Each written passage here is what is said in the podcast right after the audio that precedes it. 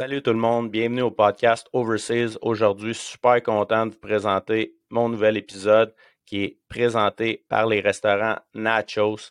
Les restaurants Nachos, c'est une cuisine mexicaine réinventée, colorée et ensoleillée qui vont t'aider à émoustiller tes papilles. Donc, si tu te demandes quoi manger, là, il fait chaud, il fait beau dehors, commence à, commence à être le temps des piscines. Donc, avec la famille, tu n'as pas le temps de cuisiner, tu as le goût de manger frais quelque chose de santé. Nachos, c'est la place pour toi.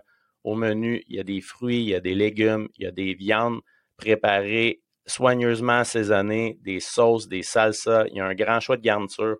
Fait que dans le fond, tu t'en vas là, tu as tout devant toi. Tu as les garnitures, tu as des burritos, des tacos, euh, tu as des, des fajitas, euh, tu as des bols, euh, puis tu as tous les ingrédients devant toi. Donc, tu n'as pas de surprise, tout est frais, tu as un service impeccable à chaque fois. Si tu es végétalien, ça ne dérange pas. Il y a plein d'options pour toi aussi. Tout est préparé devant toi selon tes préférences. Il y a même un menu pour enfants. Il y a trois succursales, une à Sainte-Marthe-sur-le-Lac, une à Saint-Eustache et une à la place Rosemère pour te servir. Tu peux manger sur place, tu peux commander pour emporter ou tu peux même te faire livrer un service de livraison efficace et très rapide. Donc, pose-toi plus de questions entre famille, entre amis. Laisse-toi transporter par l'ambiance chaleureuse et festive de ce restaurant mexicain. C'est vraiment la référence sur la rive nord pour les spécialités mexicaines. Euh, tout l'été, tout l'hiver, peu importe, ça, ça, rajoute un petit peu de chaleur dans ton cœur.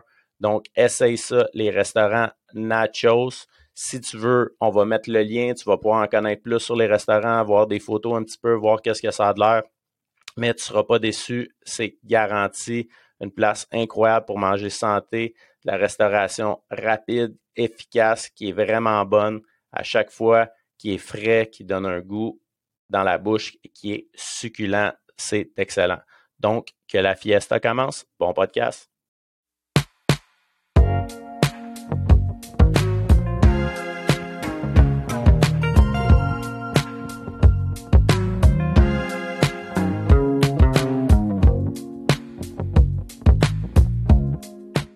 Salut tout le monde. Aujourd'hui au podcast, mon invité, un des joueurs euh, avec qui j'ai joué, qui est le plus passionné de la game, un gars vraiment émotif, le cœur sa main, euh, vraiment tout le temps là pour ses, coéquipiers.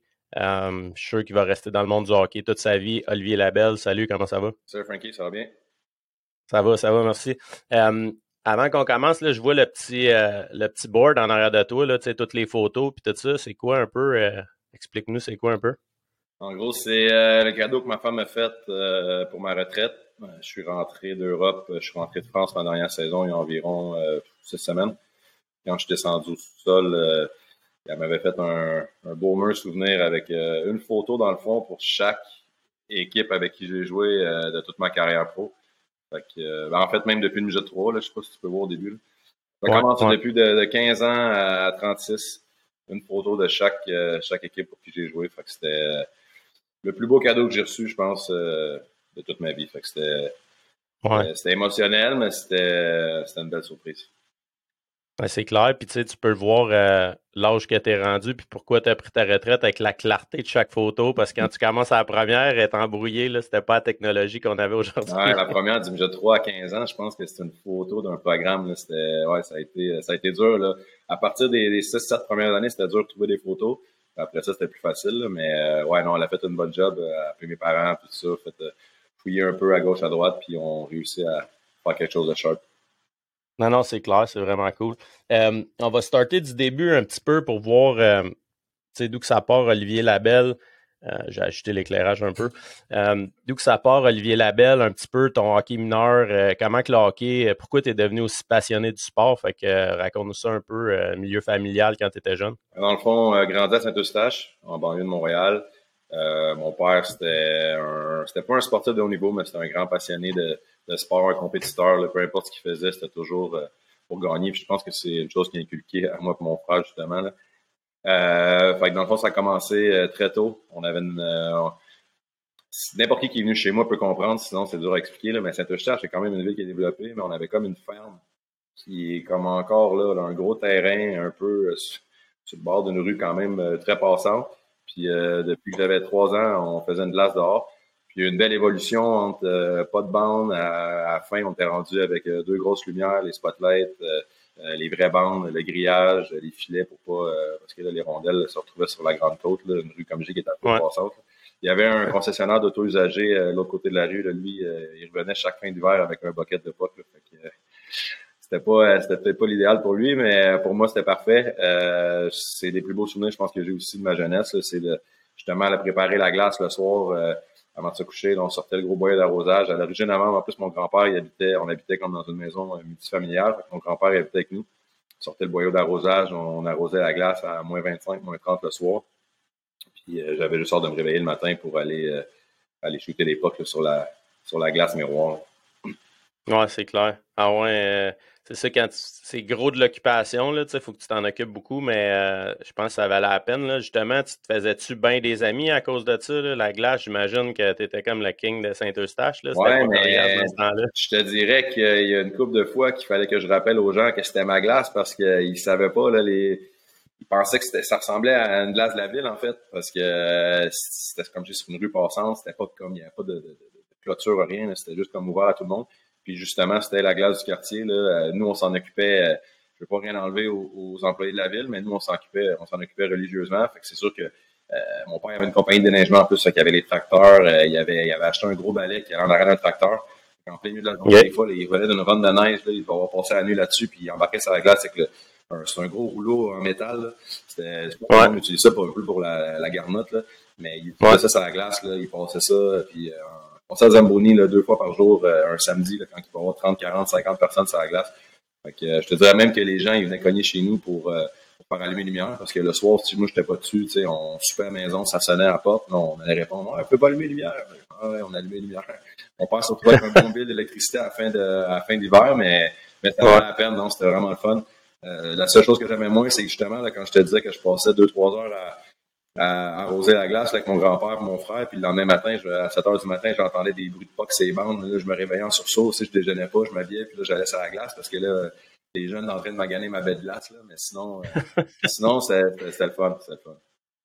Ouais. Puis là, c'est ça, tu parlais de ton frère, l'esprit compétitif. Là, t'étais-tu le plus jeune ou ton frère est-tu plus vieux que toi? Non, mon frère est trois ans plus jeune. Puis euh, justement, lui, euh, malheureusement, il a hérité de ça, là, de il a, il, a, il a, mangé des, des, volets à tout ce que tu peux manger des volets pendant euh, pendant 15 ans. Fait que là, euh, peu importe s'il joue à quelque chose en ce moment, c'est un, un, champion de cornhole, de golf, peu importe, très compétitif. Fait que je m'excuse pour tous ceux euh, qui ont affaire à lui là, sur peu importe le terrain de jeu. Là, mais non, je pense que c'est juste ça a été un peu d'inculquer notre, notre famille. C'était tout le temps gagner à tout prix. Puis c'est des fois à tort, mais je veux dire, je pense que c'est ça qui a fait aussi que j'étais un compétiteur. Puis peut-être pas nécessairement, justement, là, pour avoir une place euh, toute ma jeunesse, j'étais pas nécessairement le gars qui avait le plus de skills. Là.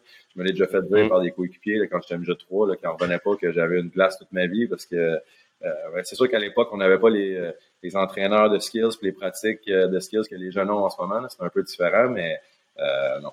C'est sûr que bon. Disons que j'ai travaillé mon esprit de compétition sur la glace peut-être plus que, que mes habiletés, mais éventuellement, je pense que je me ça s'est rattrapé un peu. Ouais. Ton esprit compétitif, il est arrivé avec le monde qui sonnait à 7 heures. T'étais étais fâché après eux autres. T'étais comme alors qu'ils une volée sur la glace. Il y en avait tous les âges. Les gens, ils venaient, comme je te dis, puis ça, on se retrouvait, on, on, faisait des matchs des fois. Là, ça devait être 20 contre 20. Là, on jouait dans l'espace restreint, puis ça se bousculait, ça tombait, on se relevait. Il faisait froid. Euh, faisait des fois, comme on le sait, là, il faisait moins 20, moins 25. Ça, ça ouais. arrêtait. Là. Je sais pas trop, à l'époque, je sais pas ce qui se passait avec ça, mais on mettait du poids dans nos patins pour pas sentir nos pieds. Je pense que c'est peut-être la pire affaire que tu peux faire, mais euh, on avait une autre époque. Là. Ouais, mais justement, ça, quand il y avait des gros groupes, puis il y a plein de monde que tu connaissais pas, là, si tu arrivé des fois que là, ça a comme débordé, puis qu'il est arrivé des, des événements que faut que ton père s'en mêle, ton grand-père?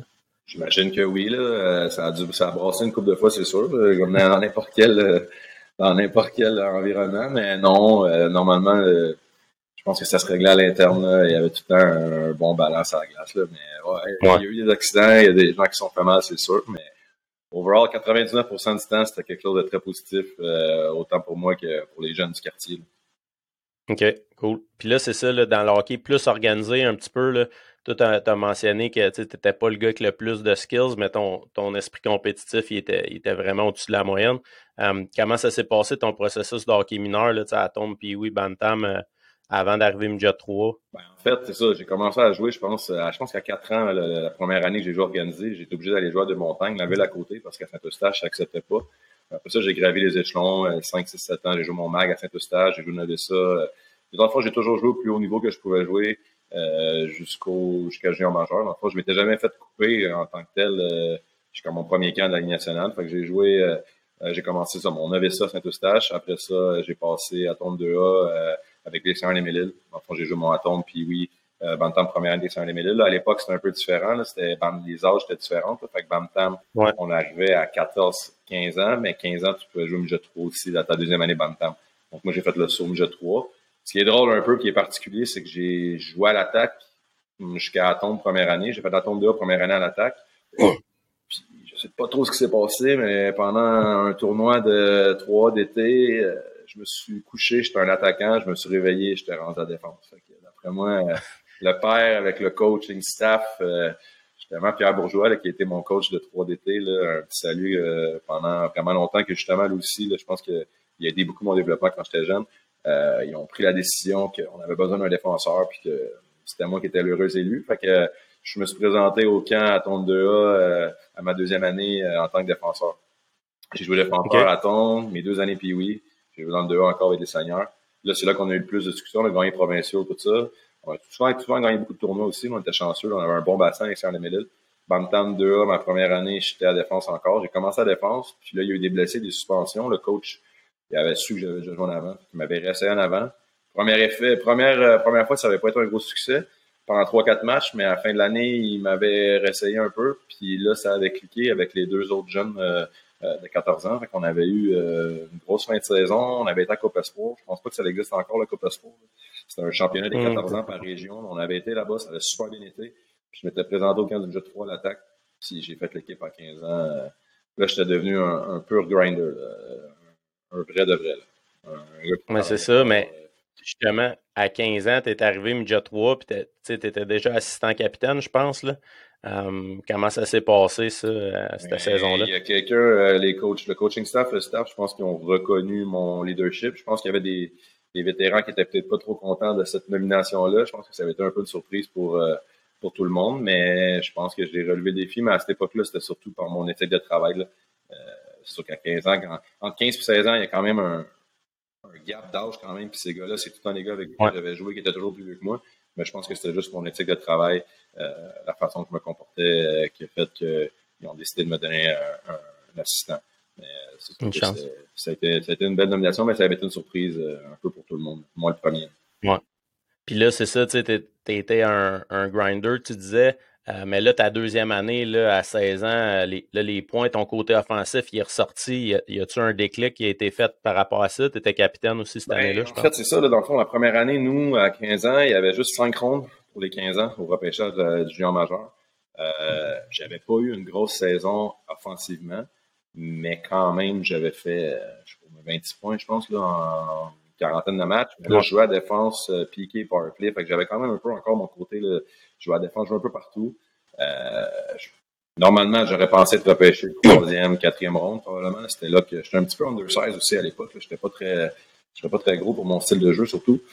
Euh, puis j'avais pas été repêché, qui avait été quand même une grosse, grosse déception. Euh, je pense qu'on avait été au même repêchage. À Verdun, là, il faisait très chaud. Ouais, à Verdun, il faisait chaud un peu. Hein. J'étais retourné chez nous en pleurant. Ça, ça a été ma première grosse déception. Quand je t'ai dit tantôt que j'ai pas été coupé, ça, ça a été vraiment la, la première vraie grosse déception euh, euh de, ma carrière, je pense. Après ça, j'ai été, euh, j'ai passé l'été. Là, j'étais avec quand même une, grosse agence à l'époque. C'était IMG. On avait été passé trois semaines à Calgary. Euh, entraînement supervisé, hors glace, sur glace, puis avec du gros niveau, avec euh, des, des, joueurs d'un peu partout Canada, États-Unis. Puis je pense que quand j'étais revenu, tout ça, on avait eu quand les moins de 17 ans. Je te dirais que je devais être le 45e joueur sur 46 invités au camp des moins de 17 ans. Euh, puis euh, je m'étais retrouvé à faire l'équipe. J'avais eu un camp incroyable. J'avais vraiment pris un step cet été-là en termes de confiance. Euh, peut-être justement aussi avec mon rôle d'attaquant, tout ça. je suis rentré au milieu 3. j'ai eu un début de saison correct. finalement, j'ai dit que j'ai fait les moins de 17 ans, c'est que j'étais comme le premier extra. Puis Marc-Antoine Pouliot, un, un de mes anciens coéquipiers du 3 d'été, justement, s'était cassé la main au bras, je pense, deux semaines avant.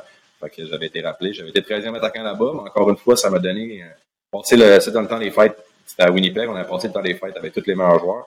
Puis j'avais pas eu un gros rôle là-bas, mais ça m'avait donné, je pense, une confiance aussi. Puis en plus, j'étais resté dans le bain. Quand je suis revenu, c'est là que j'ai explosé complètement après Noël. J'ai fait un affaire comme 31 points en, en 12 matchs, je pense, pour finir la saison. Fait que j'ai fini ma, saison de G3 euh, euh, en feu, ce qui a fait que j'ai été repêché à, à, mon année 16 ans, ma deuxième année d'éligibilité en première ronde euh, par les Olympiques. OK. C'est ça, là, tu as joué. Tu sais, je checkais les noms, là, au moins 17 ans, Steve Bernier, Alex Bolduc, Max Boisclair, Jean-François Jacques, Martin Hull, Sylvain Michaud. date avec ces gars-là, il y en a-tu là-dedans qui étaient déjà repêchés, puis d'être comparé un petit peu, d'être dans la même équipe, toi, ça t'a donné un boost de confiance, j'imagine, à faire, ben, je suis capable de jouer avec ces gars-là, moi aussi. Tout repêché, en fait. Toute l'équipe t'a repêché, à part moi, puis un défenseur qui avait été venu comme septième défenseur, je me souviens plus son nom, je m'excuse, mais euh, qui jouait à Amos, je pense. C'était, on était les deux seuls. JC Milo? Non, c'était un, il jouait pour euh, les Forestiers d'Amos. Euh, ça avait été le dernier nous aussi, mais les deux seuls qu'on n'était pas repêchés, dans le fond. Il y avait beaucoup d'attaquants qui étaient repêchés, qui n'avaient pas fait l'équipe. Si tu regardes, je pense pas que Patrice Bergeron il était là, imagine, il avait peut-être mangé un coup avec ça, parce que il avait été le dernier choix de la cinquième ronde dans le fond, euh, le dernier choix qui était éligible. Il avait joué 2 avec une coupe de game je 3. Puis je le connaissais, Patrice, moi j'avais joué au hockey aussi euh, euh, dans le 3 d'été. Dans le 3 d'été, on avait une grosse équipe. Justement, le Pouliot, le dernier, Bergeron, Lapierre, euh, Tory Mitchell, une coupe d'années. J'en avais des Sylvain Michaud, tu l'as mentionné, on avait, on, avait des grosses équipes. Puis euh, fait que je le connaissais, tu sais, puis j'étais quand il s'est fait repêcher, dernier choix, c'était Batters. En plus, une équipe qui avait trois choix en, cinquième ronde, qui m'avait, une des, toutes les équipes qui m'avaient promis, tout le monde avait passé en entrevue. Tu sais comment il ouais. faisait ça, mais il promettait, ouais, ouais, ouais, euh, cinquième ronde, on a trois choix, si t'es pas là, c'est sûr que tu seras pas là, mais si t'es là, on va te prendre, c'est sûr. Puis là, il avait pris euh, Bergeron, dernier choix. J'étais en train de marcher pour m'en aller, puis j'avais entendu ça, j'étais finalement un très bon choix de leur part. on peut pas leur dire. Ouais, les autres choix d'avant, ça, je sais, me souviens plus c'est qui, mais leur dernier choix de la cinquième ronde, celle-là, ils s'étaient pas trompés. Mais ouais, je pense que justement, d'aller là-bas, puis juste être euh, côtoyer ces joueurs-là, puis comme je disais, j'imagine que pendant le temps de Noël, le, les équipes de trois, tout le monde avait pris off en deux semaines, là, de part de pratique, de part de match. Le monde était resté dans le bain, dans, dans haute compétition. Quand je suis revenu au jeu 3, c'était c'était comme si c'était devenu, euh, j'avais plus la confiance, puis là, euh, euh j'avais tout, tout cliqué là, tu sais, comme ça m'a accès des fois au hockey, là. Euh, tout marchait. Fait que là, je pense que j'avais fait, je dis, c'était quelque chose comme ridicule. J'avais fait 18 euh, points à mes quatre premiers matchs en revenant. C'était quelque chose de, Fait que là, j'avais pris plein de confiance, puis euh, j'avais fini là en force là, pour justement me faire repêcher. Je pense que j'étais classé euh, 10e ou 11e, puis j'étais sorti 9e euh, par les Olympiques. À Hall? Ouais, c'était les Olympiques de Hall à l'époque. Ce qui était drôle, c'est que tous mes amis s'étaient fait repêcher l'année d'avant, Philippe Dupuis, Charles Fontaine, Guillaume Labrec, s'étaient fait repêcher là-bas l'année d'avant. Puis un autre de mes grands chums s'était fait repêcher à Gatineau aussi cette année-là, mais pas que moi, je suis à Garipi. Fait que là, on était toute la gang de. le monde nous appelait la gang de Laval. Il y avait juste moi qui venais pas de Laval, ouais. j'aimais pas ça, mais on était la gang des gens là, qui étaient. On était tous les, les, kids de 17 ans, on était, on, était 5-6 là, avec les Olympiques. Ça, c'était. Ça aussi, ça, a aidé ma, familiarisation avec le géant majeur. je suis rentré là-bas, euh, je connaissais déjà, j'avais déjà cinq chums qui étaient là dans l'équipe. c'est sûr que c'était plus facile. Ouais. Puis c'est un groupe qui est, quand même assez serré. Là. Je pense qu'encore aujourd'hui, euh, vous êtes tout du monde qui se parle encore et qui se voit encore. Là. Fait que le hockey, souvent, que ça l'apporte. Mais justement, ça, tu disais euh, que ça l'a aidé à te familiariser. C'est quoi que tu as trouvé qui était le plus dur quand tu es arrivé junior, euh, junior majeur? J'étais avec une belle naïveté. Là. Une petite anecdote rapide. Euh, justement, là, je disais que j'étais avec toi. J'ai parlé de Phil, j'ai parlé de Charles Fontaine. Puis là, je, je montais avec Charles Garipi. Puis l'accueil se faisait. C'est drôle parce que je viens juste de revenir de Gatineau. J'étais allé passer quelques jours à Gatineau là, pour la première fois depuis mon junior. Puis je reparlais de ça avec, avec Serge, le trainer de l'époque qui est encore là, 33 ans qui est là, lui, ça n'a pas de bon sens. Mais on jasait de ça, c'est que l'accueil se faisait entre 8h et midi. nous, on partait de Saint-Eustache, sais la midi, là, tu sais, on, on se pose, on n'était pas stressé, on, on, prend la route, on devait être, on doit être parti à 9h30, on t'a arrêté manger au Subway, on s'en est là au camp, ben relax. Là, le téléphone commence à sonner à 11h30, 11h45. Les gars, ils tout. Qu'est-ce qui se passe? À l'époque, on venait juste d'avoir des cellulaires. Mm.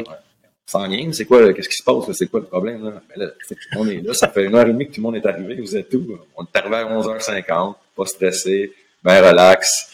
Il fallait faire toutes les batteries de tests, là, tests physiques, tests médicaux, tout ça, mais on est arrivé avec une belle naïveté là-bas, puis euh, sauf que Benoît Grou m'a remis à ma place euh, assez rapidement. Mais euh, ça, c'est une autre histoire. Là, mais non, non, non, ça c'est. Je pense que le plus gros step, c'est sûr que je m'attendais. C'est sûr que là, c'était mon année de repêchage de la Ligue nationale tout de suite aussi. Fait que là, quand même un peu de pression, je veux pas, mais je pense que ça s'est bien passé encore une fois, mais une grosse déception au repêchage encore. J'ai passé neuf rondes euh, dans les estrades à Nashville à attendre mon repêché, mais à ma défense, c'était le meilleur draft de tous les temps. Fait que, ouais, c'est ça. Au moins, j'ai pas été repêché, mais au moins, c'était un bon draft. Ouais. Ouais, mais ouais, moi, j'ai pas été repêché non plus dans le pire draft de l'histoire de la Ligue nationale. ouais, mais tout a été signé au moins, par exemple, après. Fait que, tout, ouais, c'est ça. Euh, là, parle-moi, par exemple, vous avez eu vraiment du succès là, dès tes premières années junior, là, vraiment avec, euh, avec Ben Grou, puis une bonne équipe. Tu es allé à, à, Coupe Memorial tes deux premières années, ça se peut-tu? Oui, exactement. Là. Euh, fait que c'est ça. Là, on avait, la première année, c'était vraiment de surprise. On avait fini septième euh, dans la saison sur 16. À l'époque, il y avait 16 équipes. il n'y a personne qui s'attendait euh, à ce qu'on gagne, sauf que nous, on avait un bon groupe de jeunes. On avait été chercher des bons vétérans à, date limite des transactions. On avait été chercher un gars Belmore qui s'était cassé le fémur en début de saison, qui n'était même pas 100% certain de revenir. Fait que, le staff avait pris des risques, mais en même temps, euh, on a pris risk it for the biscuit. Là. On a été, euh, ça a très bien, euh, ça a très bien fini. Là. Il est revenu au jeu. Il était pas à 100%, mais il était tellement dominant. c'est un gars qui faisait des 100 points avec Romainville, je pense, l'année d'avant chez William. Fait que, mm-hmm. On avait été chercher un gars, un vétéran Reed à la défense, un, gros leader, tu mélanges avec Talbot, tout ça. tout ce qu'on avait déjà, Brunel, un, un, marqueur de but naturel. Fait qu'on avait été chercher des gros éléments, puis je pense que ça avait juste ça avait cliqué au bon moment. On avait euh, on a gagné nos quatre rondes. On a eu euh, les deux grosses équipes, dans le fond, qui étaient prédits à gagner, qui s'étaient boosté des clubs. À l'époque, c'était Halifax puis Bécomo. Eux autres se sont rencontrés en, finale de conférence. Euh, enfin, ils sont allés jouer en 7. je pense que nous, quand on a, joué la finale en 7 contre Halifax, bon, il y a peut-être un peu de fatigue aussi là-dedans, mais on avait été chercher match 6 à maison pour forcer un match 7. Puis on avait on a pris un, charter. C'était à l'époque, on jouait back-to-back, deux journées back-to-back avec le voyage Gatineau-Halifax.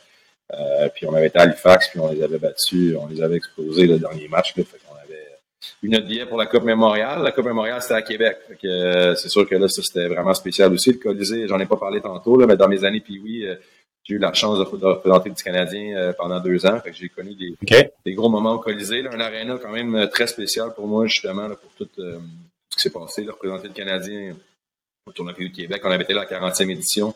Ça fait deux, trois fois qu'on en parle déjà, mais on avait joué, il y avait fait un match, un match d'ouverture, c'est Canadien contre Nordique, puis c'était l'équipe de Patrice Bergeron qui jouait justement. Euh, ça avait été très spécial, la grenade pleine. J'avais vu des gros moments. Là, euh, on s'en va à un Coupe Mémorial à, 17 ans.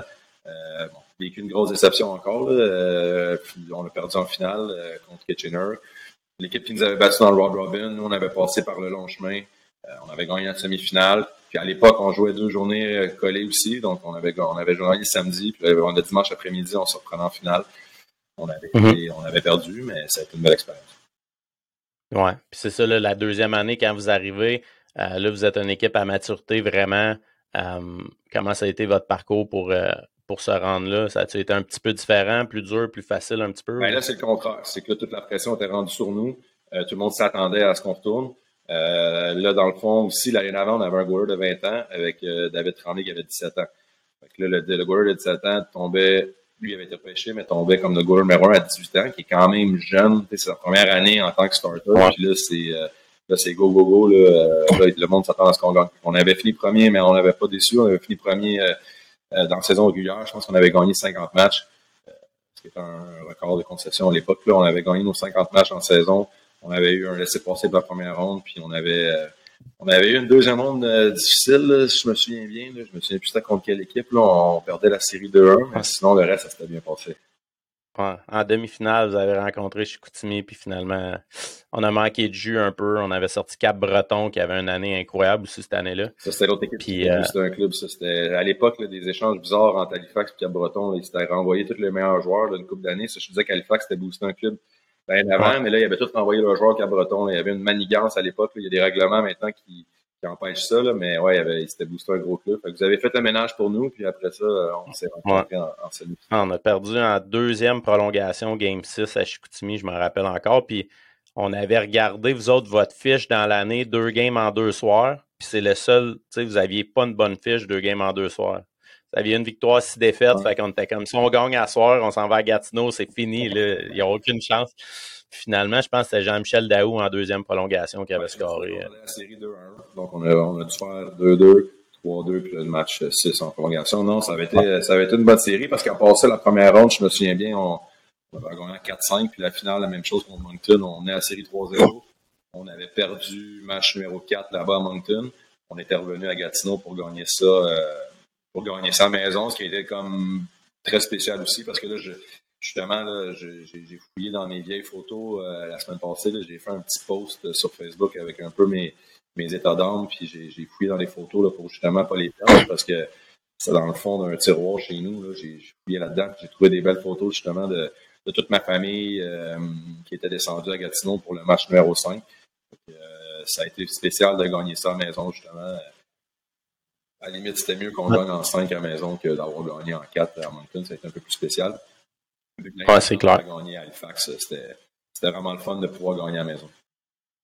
Ouais, puis là, c'est ça, le, fait que là, le, le, mindset, quand tu arrives à la Coupe Memorial, c'est comme, c'est sûr qu'on gagne cette année, là, tu sais, c'est la deuxième année. Euh, c'est sûr que là, on, je ne dirais pas dire qu'on était sûr de gagner, mais on était dans les favoris. Il y avait, puis justement, l'équipe qui a gagné, c'était l'équipe qui était la plus sous-estimée, c'était l'équipe de Kelowna. Une équipe qui avait pas connu une grosse saison, qui avait perdu en deuxième ronde euh, euh, dans la Ligue de l'Ouest. Puis, bon, tu regardes le line-up aujourd'hui, euh, il y avait une défensive de fou. Là. Il y avait Josh Georges, il y avait Shea Weber, il y en avait, il y avait, des Blake Como, il y avait Spurgeon. Il y avait des joueurs qui ont joué, plein de joueurs qui ont joué dans la nationale mais c'était pas une équipe qui, à l'époque, qui avait beaucoup de punch à l'attaque. Je pense que le meilleur compteur n'avait pas fait 50 points. Puis nous, on avait, on avait, on avait combien de gars?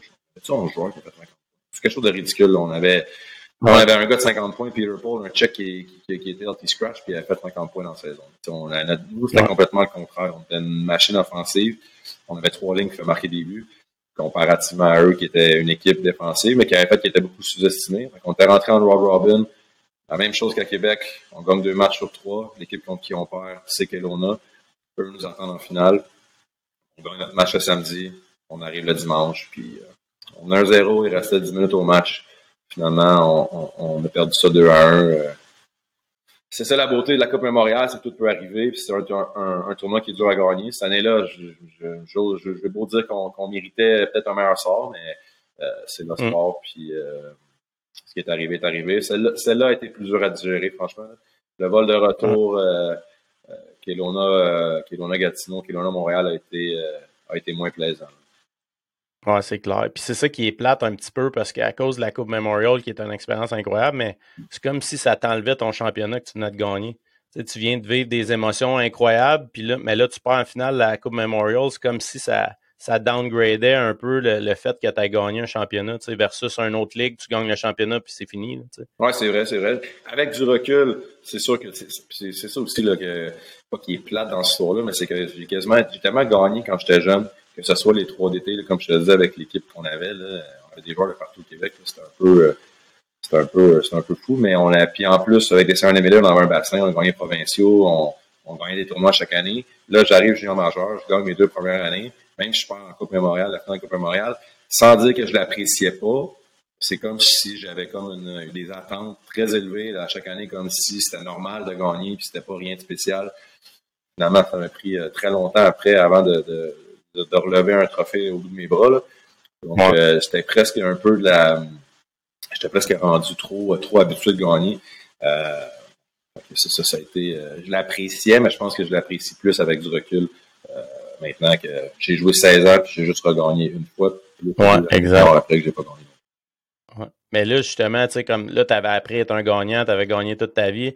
Là, tu t'en vas à Batters, mais c'est là que ton côté offensif, il a pris un, un step incroyable. Là. Je pense que tu as 19 ans, là, ton année de 19 ans, tu te fais échanger à Batters. Ben, dans le fond, j'ai joué l'année, là, j'ai rejoué une année après à Gatineau. Euh, là, c'est sûr que là, les attentes, les attentes étaient plus là, Max Talbot, tout ça, là, les Jean-Michel Daou, euh, bon, les, le noyau de gars de 17 ans est encore là. On avait dû échanger Philippe Dupuis euh, pour des considérations futures. Euh, on avait été chercher Champagne pour, euh, pour amener de la profondeur dans l'équipe euh, pour notre, notre, notre run, notre deuxième run. Euh, On a perdu Dupuis, on a perdu des gros morceaux, on a perdu les, les gars de 20 ans, 19 ans là, qui s'en allaient, qui avaient des contrats de signes national. Donc là, dans le fond, les, le petit noyau de 17 ans est encore là.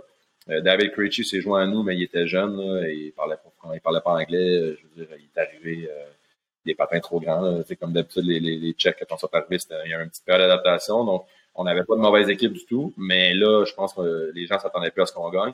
Puis là, moi, c'est là que ma troisième année avec Benoît Groux, là, ça commençait à ça commençait à, à, se cogner un peu les deux. Là, là c'est mon caractère. Il t'a mis sur le nez que t'es arrivé en retard à ta première journée un peu. Ouais, c'est ça. ça là, les deux premières années, ça, ça se passait, ben, le message passait, puis il était très dur à l'époque. C'était un entraîneur un peu de la vieille école. Puis, puis là, je dis ça, mais c'est à cause de lui que j'ai marqué. Mais ma, ma grosse saison en batteur, c'est 100 ce que, ce que lui m'a appris, que j'ai été capable de justement juste euh, utiliser une fois que je suis sorti un peu de cette, de cette bulle-là, là, de cette de cet environnement-là. Parce que la troisième année, là, ça commençait, moi, je commençais plus vieux. Puis là, euh, on dirait que ça, après, après deux ans, de se faire taper la tête, là, je commençais à être tanné peut-être un peu. Fait que, on commençait à, ça commençait à moins, à moins bien se passer. Puis en plus, j'ai pas eu une bonne saison personnellement. Là. J'étais blessé au camp des Canadiens, au pré-camp des Canadiens euh, durant l'été. Euh, j'étais revenu d'une blessure rapidement. Offensivement, ça s'était pas super bien passé, justement, parce que là, les, tous les joueurs étaient partis. C'est comme si les attentes étaient plus élevées sur moi. J'ai connu une mm-hmm. saison en deçà de ce que j'avais fait l'année d'avant. Il n'y a pas eu vraiment de progression à ce niveau-là. Fait que c'est sûr que c'était décevant. Fait que là, j'ai été changé dans un gros trade euh, à Bathurst pour mon année 20 ans. Puis Bathurst venait de connaître deux saisons de misère, mais tous les jeunes étaient prêts là, à, à étaient rendus à 18 ans, les Thomas Beauregard, Mathieu Carl, tout ça, Mathieu Roy, euh, puis les autres, les autres Anglais aussi. Mathieu Perrault, euh, qui était ben, recru, je pense. Mathieu Perrault, ça c'est une autre drôle d'anecdote, c'est que lui, dans le fond, on l'a repêché, dans le fond, c'est. Moi, ils m'ont invité à venir au draft à, à Chicout. Euh, il y avait même là Peter Paul, euh, celui, le Je me rappelle de ce week-end-là. Ouais, moi aussi, je m'en rappelle. Ça, il, y avait, il y avait beaucoup de gars de la Ligue qui étaient venus à ce repêchage-là. Ouais, ben oui, c'était Chicoutimi, c'était une belle place. Euh, c'était une belle place pour aller, pour aller prendre des, des, bières et tout ça. Là. Mais ouais, ça, on, parlera de ça une autre fois. Là, mais, euh, ouais, fait que là, moi, j'étais descendu là-bas. Puis, euh, tout ça, batteur, tu voulais faire l'annonce du trade. Dans le fond, le trade était fait, mais il voulait faire l'annonce du trade. Fait que t'avais moi, t'avais Peter Paul, un autre joueur, puis il y avait des échanges de choix européens, puis euh, il y avait eu un flip de choix de première ronde. Fait que, euh, uh-huh. gros échange, puis l'équipe voulait l'annoncer. Mais là, moi, ce que je savais pas à l'époque, c'est que dans le fond, euh, ben, Mathieu Perrault, qui avait joué son année 16 ans, un peu comme moi, qui s'allait se faire son année, sa deuxième année d'éligibilité, il était prédit pour sortir troisième par Gatineau. Les équipes se parlent. Il y avait deux équipes d'expansion, Saint John, Saint John, Saint Jean, Saint John's. C'était un deux. Eux, ils avaient dit, nous, on prend pas Perrault, on veut pas 17 ans, nouvelle équipe, tout ça. On prend lui, on prend lui. Fait Gatineau, c'est nous, on prend Mathieu Perrault. Mais là, Bathurst, eux, ils étaient rendus, ils s'étaient avancés dans le draft, ils étaient rendus quatrième. Puis ils avaient fait un trade sneaky avec Saint John's qui avait le deuxième choix pour faire un flip à la dernière, dernière, dernière seconde pour voler Mathieu Perrault à Gatineau. Fait que là, tout s'est fait un peu en même temps. Il annonce mon trade. Juste avant le deuxième choix total, il annonce le trade. OK, on va chercher Olivier Labelle, on va chercher Peter Paul.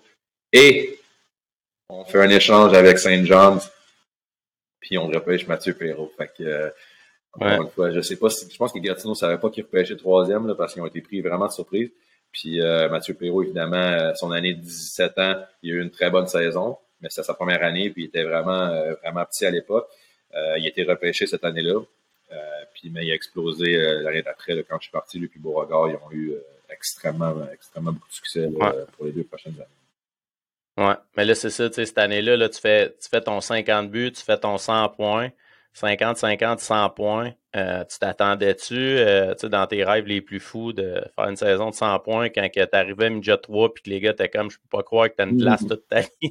ouais, mais tu sais, c'est sûr qu'à mes buts, là, on s'entend, ça a toujours été le début de, de, de, de, travaillant, de, gars qui étaient net front, tout ça. Puis là, ça, ça a été au, complètement au contraire de l'année d'avant. Cette année-là, tout a cliqué. Euh, chaque fois que je shootais, ça rentrait. Autant l'année d'avant, il n'y a rien qui fonctionnait, là, tout marchait. On avait un powerplay incroyable. Je pense que j'ai battu un record de buts sur le powerplay. Je pense que sur mes 50, je pense que j'en avais 35 sur le powerplay, si tu regardes. Okay. Fait que, ouais. Je pas beaucoup à 5-5, je pense que j'en avais 5 sur le piqué aussi. Fait qu'il restait pas beaucoup sur le 5-5, mais, mais je pense que ça, c'est l'année après le lockout aussi, puis il y avait eu beaucoup de punitions. Les, règlements s'étaient resserrés un peu.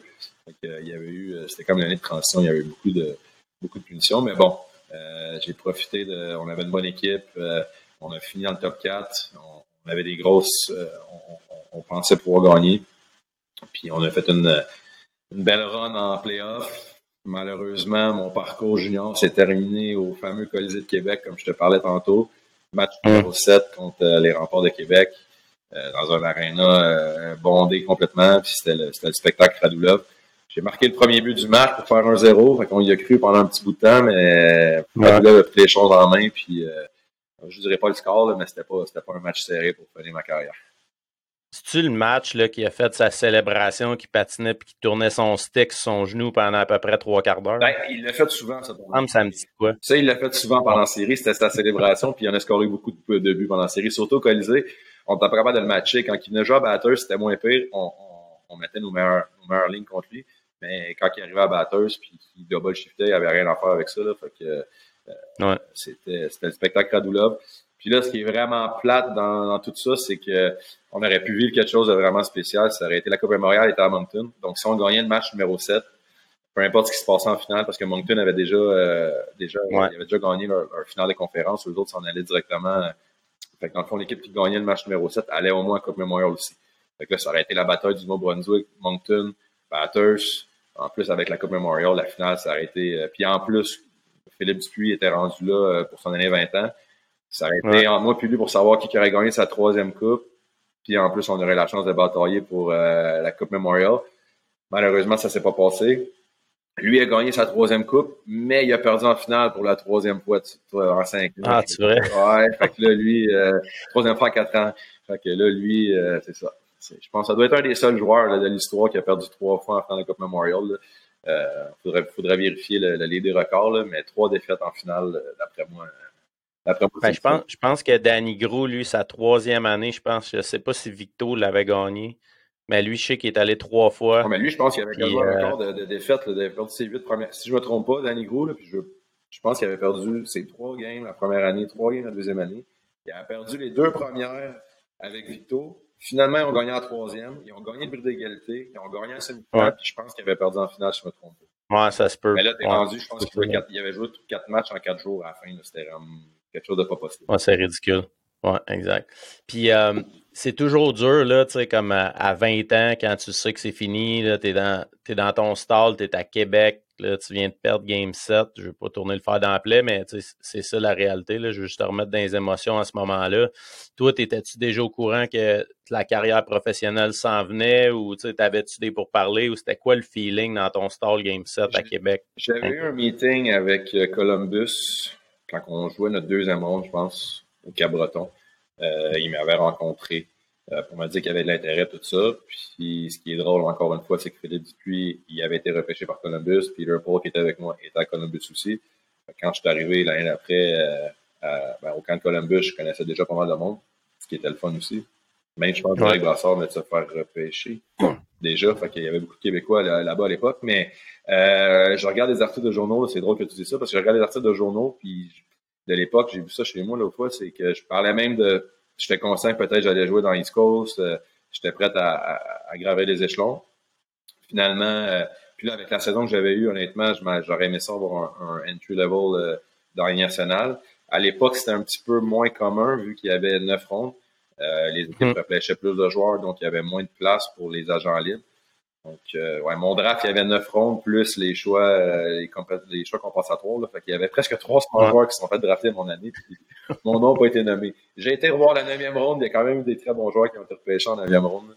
Fait que je peux pas une fois, là, c'est, le, repêchage, c'est un peu de loterie, mais tout ça pour dire que euh, il n'y a pas beaucoup de joueurs à l'époque de 20 ans qui signaient des contrats euh, d'Alliance nationale directement. Fait que j'avais signé un contrat un an euh, avec Syracuse One Way, ce qui était pas, euh, ce qui était pas mauvais à l'époque. Euh, j'avais été ouais. Columbus. Finalement, j'avais réussi à m'accrocher toute l'année, ma première année à Syracuse. Fait que, encore une fois, là, je me disais, bon, ben, là, je suis la Ligue américaine, j'ai connu une bonne saison. là, là j'avais décidé que, ben, j'avais décidé. Le coach m'avait dit, l'assistant coach m'avait dit après 5-6 games, si tu veux rester, il va falloir que tu commences à, à te, battre, un peu plus. Fait que bon, c'est bon, j'étais prêt à tout. J'avais eu une bonne saison, euh, beaucoup de punitions, beaucoup de batailles, puis j'avais même ramassé euh, mon lot de points pour quelqu'un qui jouait sûrement sur une, euh, une, quatrième ligne, troisième ligne quand il y avait de l'espace. Puis je me souviens pas, là, mais j'ai pas dû avoir beaucoup de power play. J'avais une bonne production offensive. Fait que je m'attendais à peut-être signer un contrat de nationale l'été d'après, ou du moins signer dans la Ligue américaine quelque part. Finalement, mm-hmm. rien. Fait que ça a été, euh, ça a été euh, le début un peu de, pas appeler ça le début de la fin, mais un peu le début de la fin du rêve. C'est que je suis allé après, j'ai, j'ai, j'avais presque rien. Je me suis moi-même trouvé mon un tryout avec les Islanders parce que John Chabot, qui avait été mon coach, assistant coach à, à Gatineau, qui, qui avait été mon head coach à la fin de l'année à, à Bathurst, euh, puis Ted Nolan qui coach à Moncton, c'était rendu le staff à Islanders. J'avais parlé durant l'été. Euh, il m'avait il m'avait donné un tryout. Euh, j'avais joué des matchs hors concours avec les Islanders. Finalement, c'est, ça s'est gâté un peu quand je suis arrivé dans les américaine. J'ai fait l'équipe. J'étais aucunement conscient de rien, justement. On peut, on va pas en parler tantôt, là, mais bon. Disons que euh, j'ai pas eu des gros conseils de mon agent. Là. J'avais pas vraiment personne qui était là pour me dire ce qui se passait. Ils m'ont dit j'ai fait l'équipe le dimanche soir, la saison commençait le vendredi. Lundi matin, j'arrive à la pratique, j'ai un contrat, je le signe. J'ai aucune idée ce que je signe. Signé un tout. Là, t'as pas d'agent. Là. Ben, t'as un agent, mais c'est toi qui t'es trouvé ça. on n'embarquera pas dans ce sujet-là parce que, parce que justement, c'est avec ce que je fais en ce moment. mais bon, j'ai un agent qui me. J'ai quelqu'un qui est supposé s'occuper de moi, mais qui, bon, je signe un contrat, salaire minimum dans la Ligue américaine, salaire minimum dans l'East Coast. Je viens de jouer l'année au complet dans la Ligue américaine. J'ai fait 31 mm. points, 185 000 de punition. Là, je signe non seulement le minimum dans la Ligue américaine, un two-way, puis le minimum dans l'East Coast. Mais là, moi, j'ai fait l'équipe, j'étais à Bushport, je me dis, je signe, la saison commence vendredi, tout va bien se passer. Ah un mois plus tard, euh, je me fais appeler dans le bureau, puis je m'en vais à Utah. Puis là, quand j'ai reçu mon paycheck à Utah, euh, je l'ai trouvé moins. T'as dit, Chris, il va falloir que je me trouve une deuxième job. Ben, c'est juste, tu sais, ça avait juste pas de bon sens, là. On parle pour parler, puis tu sais, là, tu peux pas, j'ai pas, j'ai aucun regret de ma carrière. J'ai fait du mieux que je pouvais avec les connaissances que j'avais. C'est juste qu'en ce moment, la solution facile, ça aurait été juste de signer un, on rentrera pas dans les détails, là, pour les gens, on veut pas endormir les gens, mais j'aurais dû signer mm. un PTO, un contrat Ligue américaine. Euh, ouais, 25 games. Puis si jamais il décide de plus me garder, ben, soit que je peux aller ailleurs dans la Ligue américaine, ou il faut que j'aille dans l'East Coast pendant une couple de semaines, une couple de mois, je peux me trouver une équipe qui est pas trop loin puis qui va me payer raisonnablement au lieu de me faire chipper à Utah. Puis là, j'étais à Utah, puis là, il rappelait tous les gars de l'équipe, puis là, moi, il me rappelait plus.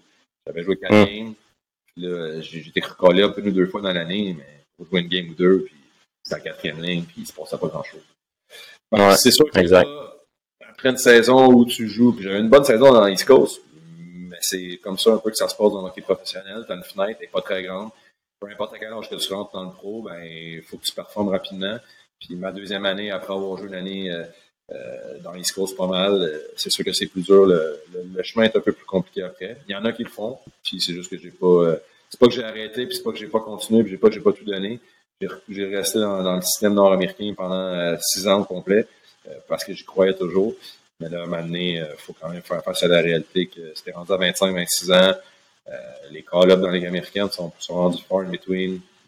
C'est le temps de penser à l'Europe. C'est ça, justement, tu parlais de PTO euh, tantôt, c'est pas mal ça. Après ça, les équipes, s'ils te rappellent, ils vont te signer un PTO, mais c'est 25 games. Fait que tu n'es comme pas sûr que tu vas rester mm-hmm. là. Tu es tout le temps en doute un peu. Es tout le temps, tu veux tout le temps te battre. Mais euh, c'est-tu pour ça que ben là, tu as fait Manitoba, Victoria un peu? qui est une belle place là, au BC. Là, comment comment tu as aimé ça là-bas quand même, même si c'était dans l'East Coast? C'était un peu encore de l'inconscience. Puis là, à ma, défense, là, mes, mes coachs à Utah m'ont dit là, faut pas que tu signes un contrat euh, two-way, Ligue américaine East Coast, c'est pas bon. Tu sais, ils m'avaient expliqué un peu la patente. Sauf que je me suis fait un petit peu endormir par euh, Manitoba. Euh, ils m'avaient manigancé ça, plus d'argent, puis on veut ci, puis ça. Puis c'est sûr que je suis avec Victoria, c'était une belle place, parce qu'à Utah, on avait joué à Victoria. Fait que je me suis dit, bon, OK, c'est peut-être pas si fait que ça. Finalement, j'avais signé un autre contrat tout et là, c'est de ma faute parce que là, c'est en connaissance de cause. Euh, comme je dis, je vais faire des, c'est de ma faute. J'aurais dû faire mes devoirs comme il faut. Mais bon, j'étais arrivé au camp Manitoba, puis un camp très compétitif. Une équipe de la Ligue américaine qui avait tous les meilleurs joueurs euh, qui avaient joué dans l'East Coast l'année d'avant, c'était ramassé là. C'est le même genre de que moi. Avec là, je me suis fait, euh, je me suis dit, bon, pas encore choisi ma place, mais bon, euh, j'ai été à Victoria, j'ai adoré Victoria, honnêtement. Euh, c'est un vrai petit un vrai petit paradis là-bas. Là. Ça, c'était vraiment mm fun. Puis encore une fois, il y avait beaucoup de Québécois là-bas. Pat Coulombe, Julien Ellis, Louis Filion. On, a, on a quand même eu du plaisir là-bas. C'est juste que là-bas, j'étais un petit peu distrait là, par toutes les activités qui se passaient en dehors de la glace. J'avais eu j'avais pas eu une grosse saison à Victoria. En fait, j'ai eu un bon début. J'ai été rappelé à Manitoba. Euh, pour quelques matchs, je m'étais blessé. J'ai été out pendant quand même deux mois. Euh, puis quand je suis revenu, j'étais prêt à jouer. M'ont dit qu'ils retournent à Victoria. Puis c'est là que là, j'avais de la difficulté en début de carrière à revenir des blessures. On dirait que ça affectait ma confiance, ça affectait ma condition physique qui faisait que j'avais de la misère à jouer mon style de jeu. Donc, j'avais pas eu une grosse fin de saison à Victoria. Donc, là, après ma année 23 ans, j'avais déjà commencé à penser à l'Europe. Mais j'ai pris la décision de réessayer une dernière fois en East Coast. Là, juste sur un contre East Coast pour voir s'il y avait de l'intérêt des équipes de la Ligue américaine pour me faire rappeler. Ouais. fait que là, j'avais été à Reading, en Pennsylvanie, où je suis présentement. Exact. C'est là que tu as rencontré ta blonde puis euh, qui t'a fait un beau wall en arrière de toi. Oui, exactement. Euh, c'est ça. Jamais j'aurais pensé quand je suis arrivé à Reading que j'allais euh, que j'allais passer plusieurs années de ma vie ici, mais bon, c'est justement pour dire que tu sais jamais, tu prends un chemin, puis après tu sais jamais où ça va te mener. Ben moi je suis, encore, à, je suis encore à Reading en fait. Ouais. Fait que là tu sais, justement, tu as joué, je pense, trois ans à Reading là, dans ces années-là c'est à, partir de quel moment que tu dis, bon, ben, puis l'Europe vient sur la table, tu dis, bon, ben là, je fais le saut, puis je veux une autre expérience, puis la raison pourquoi tu es allé en Europe aussi? J'y croyais encore, même quand j'étais à Reading, j'y croyais encore, puis là, à Reading, c'était, mal commencé aussi, là, en ce moment, euh, j'étais, ben, bien. On va en parler un peu plus tard, là, mais euh, ça a fini que là, je j'ai joué longtemps là-bas à cause, de, à cause de ma femme, justement, mais là, je suis le leader au niveau des buts, des matchs joués, des punitions, euh, tout le monde ici, maintenant, euh, j'ai connu des très belles années ici. Euh, mais ça a très mal commencé. Là, à l'époque, j'étais appris ici, je m'étais blessé au camp de la Ligue américaine avant d'arriver. Euh, j'étais arrivé ici blessé. Je ne connaissais pas, là, moi, euh, j'ai pris le téléphone après mon année à Victoria, puis parce qu'il y a un de mes amis, Danny Bouchard, qui s'était ramassé là en fin de saison, il avait été wavé par Floride, dans East Coast, il s'était ramassé à Reading parce qu'il était dernier. Là, moi, je l'ai appelé, puis c'est comme un Reading, c'est le fun. Parce que moi, dans l'époque, il fallait aller dans l'Est. Toutes les équipes dans la américaine étaient dans l'Est. Fait que là, c'était mieux de jouer des scores dans l'Est. T'étais proche de plein d'équipes pour te faire rappeler. J'avais appelé, j'avais appelé le coach. Ouais, lui, la belle, check mes stats, puis euh, tu me veux dans ton équipe? C'est lui, bien sûr, ben oui, tu sais, je te veux dans mon équipe, là, le coach de la East Coast, il était bien content de m'avoir. Mm.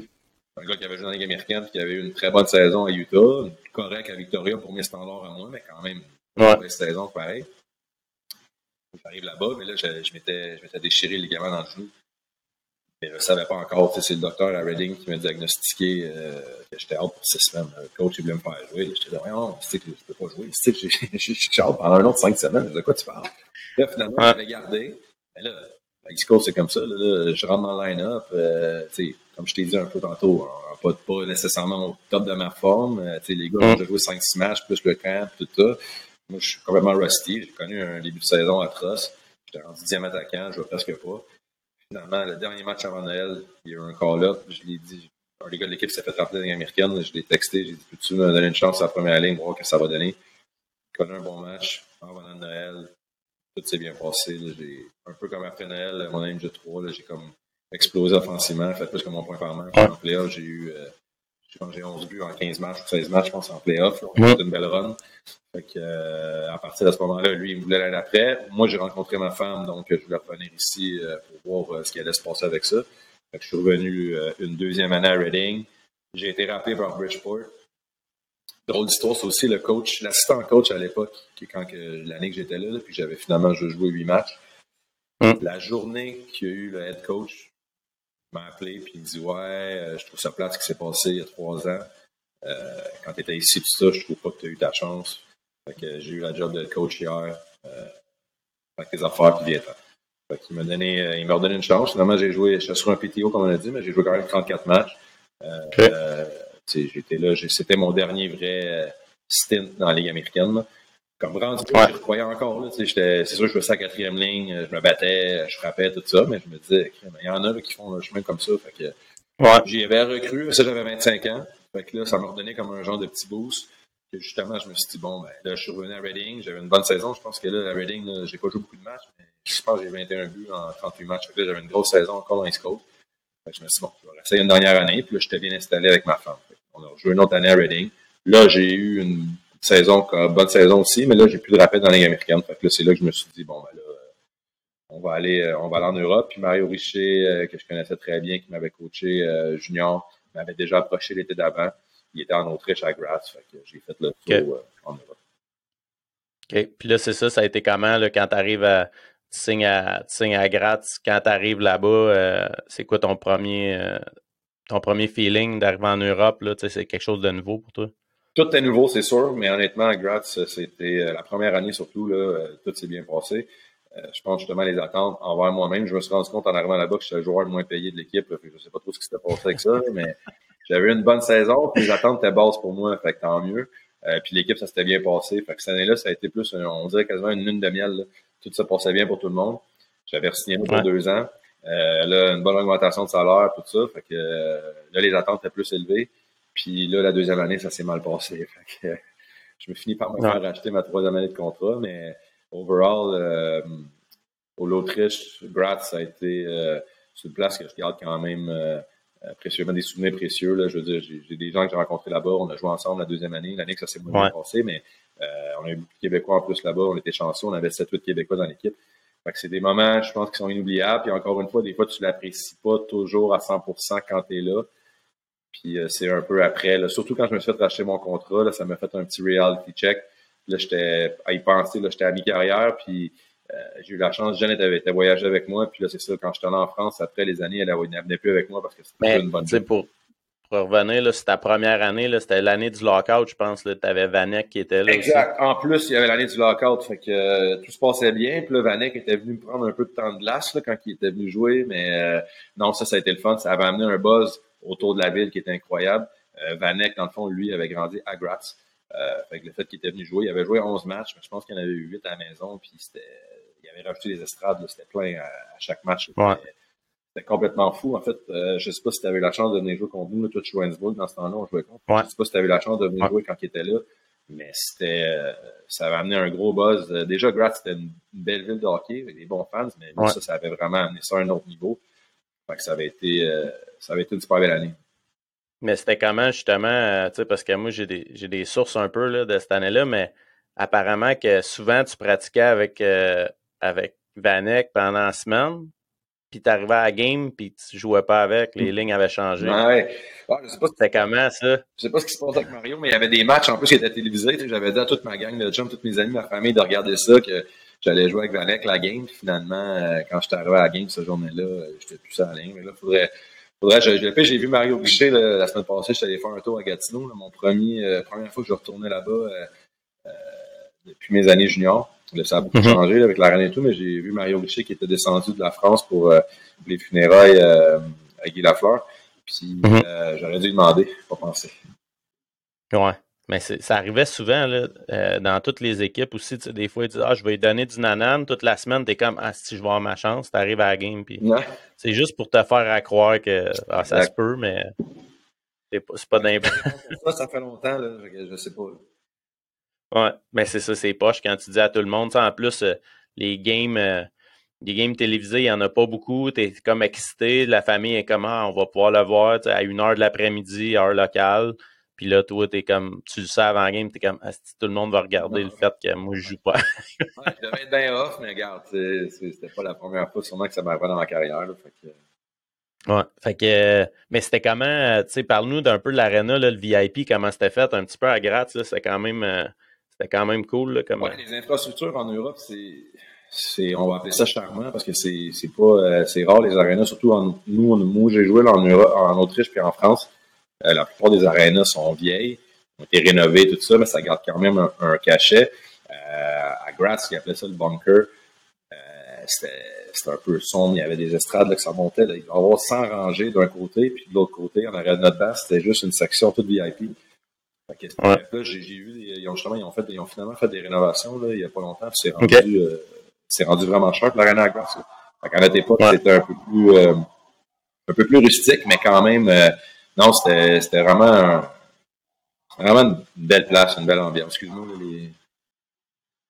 c'est correct. Les chiens, t'entends-tu les chiens en arrière, excuse Ouais, moi j'entends mes chats, puis euh, le chien, puis tout. Là. non, mais c'est ça, c'était vraiment une belle, euh, belle ambiance, euh, belle ambiance. Honnêtement, j'ai trippé. Là, quand tu marques des buts, je regarde encore, j'ai encore des vidéos. Là, ça, c'est les débuts des iPhones. j'ai, on a comme quelques vidéos là, de quand tu marques ton but, tu sais, comme Olivier, puis toute la foule a crié euh, là-bas, Olivier, là-bas. C'est des souvenirs qui sont quand même, encore une fois, quand tu es là, tu l'apprécies peut-être pas à 100%, mais qu'avec du recul, c'était des moments très spéciaux. Ouais. C'est ça, la deuxième année, quand j'étais là, euh, tu sais, Mario Richer, malheureusement, il a perdu son emploi à mi-saison. Mais tu veux-tu me parler de Petri Matikainen, la coach qu'on a eu un peu? je me rappelais plus de lui, mais. Pour moi, ça a été une année dure parce que, encore une fois, les attentes étaient plus élevées. J'étais arrivé au camp, j'ai commencé à me blesser dès le début du camp. Puis là, ça a été une année où je me blessais, je revenais, je me blessais, je revenais, je me blessais, je revenais. Ça n'arrêtait plus. Puis, euh, justement, la pression de produire, puis, ça, parce que j'avais eu du succès l'année d'avant. Fait là, Mario, quand Mario est parti, c'est sûr que ça n'a pas aidé non plus. C'est le coach qui m'a amené là. Mario, euh, qu'on le veuille ou non, les attentes pour l'équipe avaient été plus élevées. L'équipe avait mis un peu plus de budget. Puis après 15 matchs, je pense qu'on jouait pour 500, ce qui n'était pas une catastrophe. Mais euh, il s'était fait mettre dehors pour euh, l'arrivée de. Puis lui, euh, Petri, je sais pas si tu as regardé son résumé, mais il a continué à. Je pense qu'il a gagné en KHL, là, puis tout. Là, il a continué son chemin, lui, là. Mais ouais, c'était un entraîneur très spécial. Un entraîneur finlandais. Donc,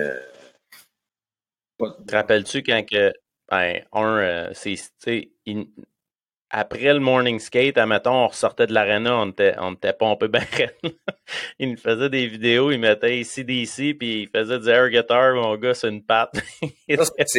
c'est dur à expliquer. C'est dur à expliquer pour quand tu l'as pas vu, mais ouais. Il, euh, y avait du ici, d'ici. Il avait fait du M&M aussi une fois. Euh, il avait mis Pat, je sais pas si tu sais, il avait mis Pat Coulomb dans un, dans un panier d'épicerie une fois. Ah ouais. Il l'avait mis dans un pain d'épicerie. qu'il avait fait avec. Il avait accroché, je me souviens pas, mais il avait accroché, il avait accroché des os aussi, des os à chien dans, dans la chambre parce qu'il voulait qu'on soit euh, comme des chiens enragés. Euh, il se mettait à genoux sur la glace avec le tableau. Il mettait le tableau. Au lieu de faire du tableau, tu sais, ça avait comme 99,9% des coachs. Il sacrait le tableau à terre, il se mettait à genoux, puis là, il dessinait ses affaires. Ah, Donc, il n'y avait pas de bâton, lui, pendant la pratique. Je sais pas si c'est ancien, il n'y avait pas de bâton. Il n'y avait souvent pas de gants, pas de bâton, puis il criait après. Mais la fois, la meilleure fois, par exemple, ça, ça, ça se fait moins un peu, là, mais on avait perdu un match à la maison, puis ils nous avaient fait courir dehors euh, pendant, pendant une heure, puis on avait on était rembarqué sur la glace après pour faire des battle drills. Euh, il y avait encore des fans dans les estrades, je pense. Ouais, ouais, les gens du VIP, surtout, là, les sponsors, tout ça, ah dans le VIP. On avait là une belle gang de cratons là, avec le monde de VIP qui nous regarde faire. Puis le pire, c'est que c'était même pas un bagger tant que ça, ça glace. C'était comme une pratique normale. C'était comme. Du one-on-one. Ben du drill. En tout cas. Ben pour ça, ce qui est plate, c'est que cette année-là, on avait vraiment une bonne équipe sur papier. On avait juste, je sais pas ce qui s'était passé, ben, on n'avait pas fait les playoffs, ce qui était un peu, euh, qui était un peu décevant. Puis comme je disais, moi, ça s'était pas bien passé. Euh, euh, sur tous les niveaux, le blessure, statistiquement parlant, puis tout. Puis en Europe, ne veut pas, quand tu es importé, il faut faut que tu produises. que c'est comme ça que ça marche. Fait que euh, je m'étais fait, il avait réchangé le coach durant l'été, puis le nouveau coach euh, voulait rien savoir de moi. Fait qu'il m'avait m'avait racheté mon contrat, puis j'étais retourné euh, j'étais retourné à Reading. c'est là que ma femme a trouvé son sa job durant cet été-là, c'est trouvé une job aux États-Unis dans le domaine pharmaceutique qui a commencé. Fait dans le fond, tout arrive, il n'y a rien qui arrive pour rien. Fait que moi, je suis retourné à Reading l'année après. J'ai eu ma meilleure saison à en, ben, ma meilleure saison East Coast, c'est sûr. Là. J'avais une grosse saison cette année-là, euh, à 29 ans déjà. J'étais quand même pas mal. Euh, je commençais à être vieux. Euh, avant, de commencer mon, mes périples en France, mes allers-retours en France. mais je veux revenir sur l'Autriche un petit peu. Là, c'est la première fois que tu allé en Europe. Fait que tu as voyagé un peu, mais cette année-là, l'équipe d'Autriche était qualifiée pour les Olympiques. Fait qu'on a un break. Tu es allé en Égypte. Parle-moi donc de ton voyage en Égypte un peu. Ouais, c'est ça, ouais, c'est vrai, ça. Euh, l'équipe d'Autriche c'était qualifiée pour les Olympiques, c'était à Sochi, hein, ça, 2014.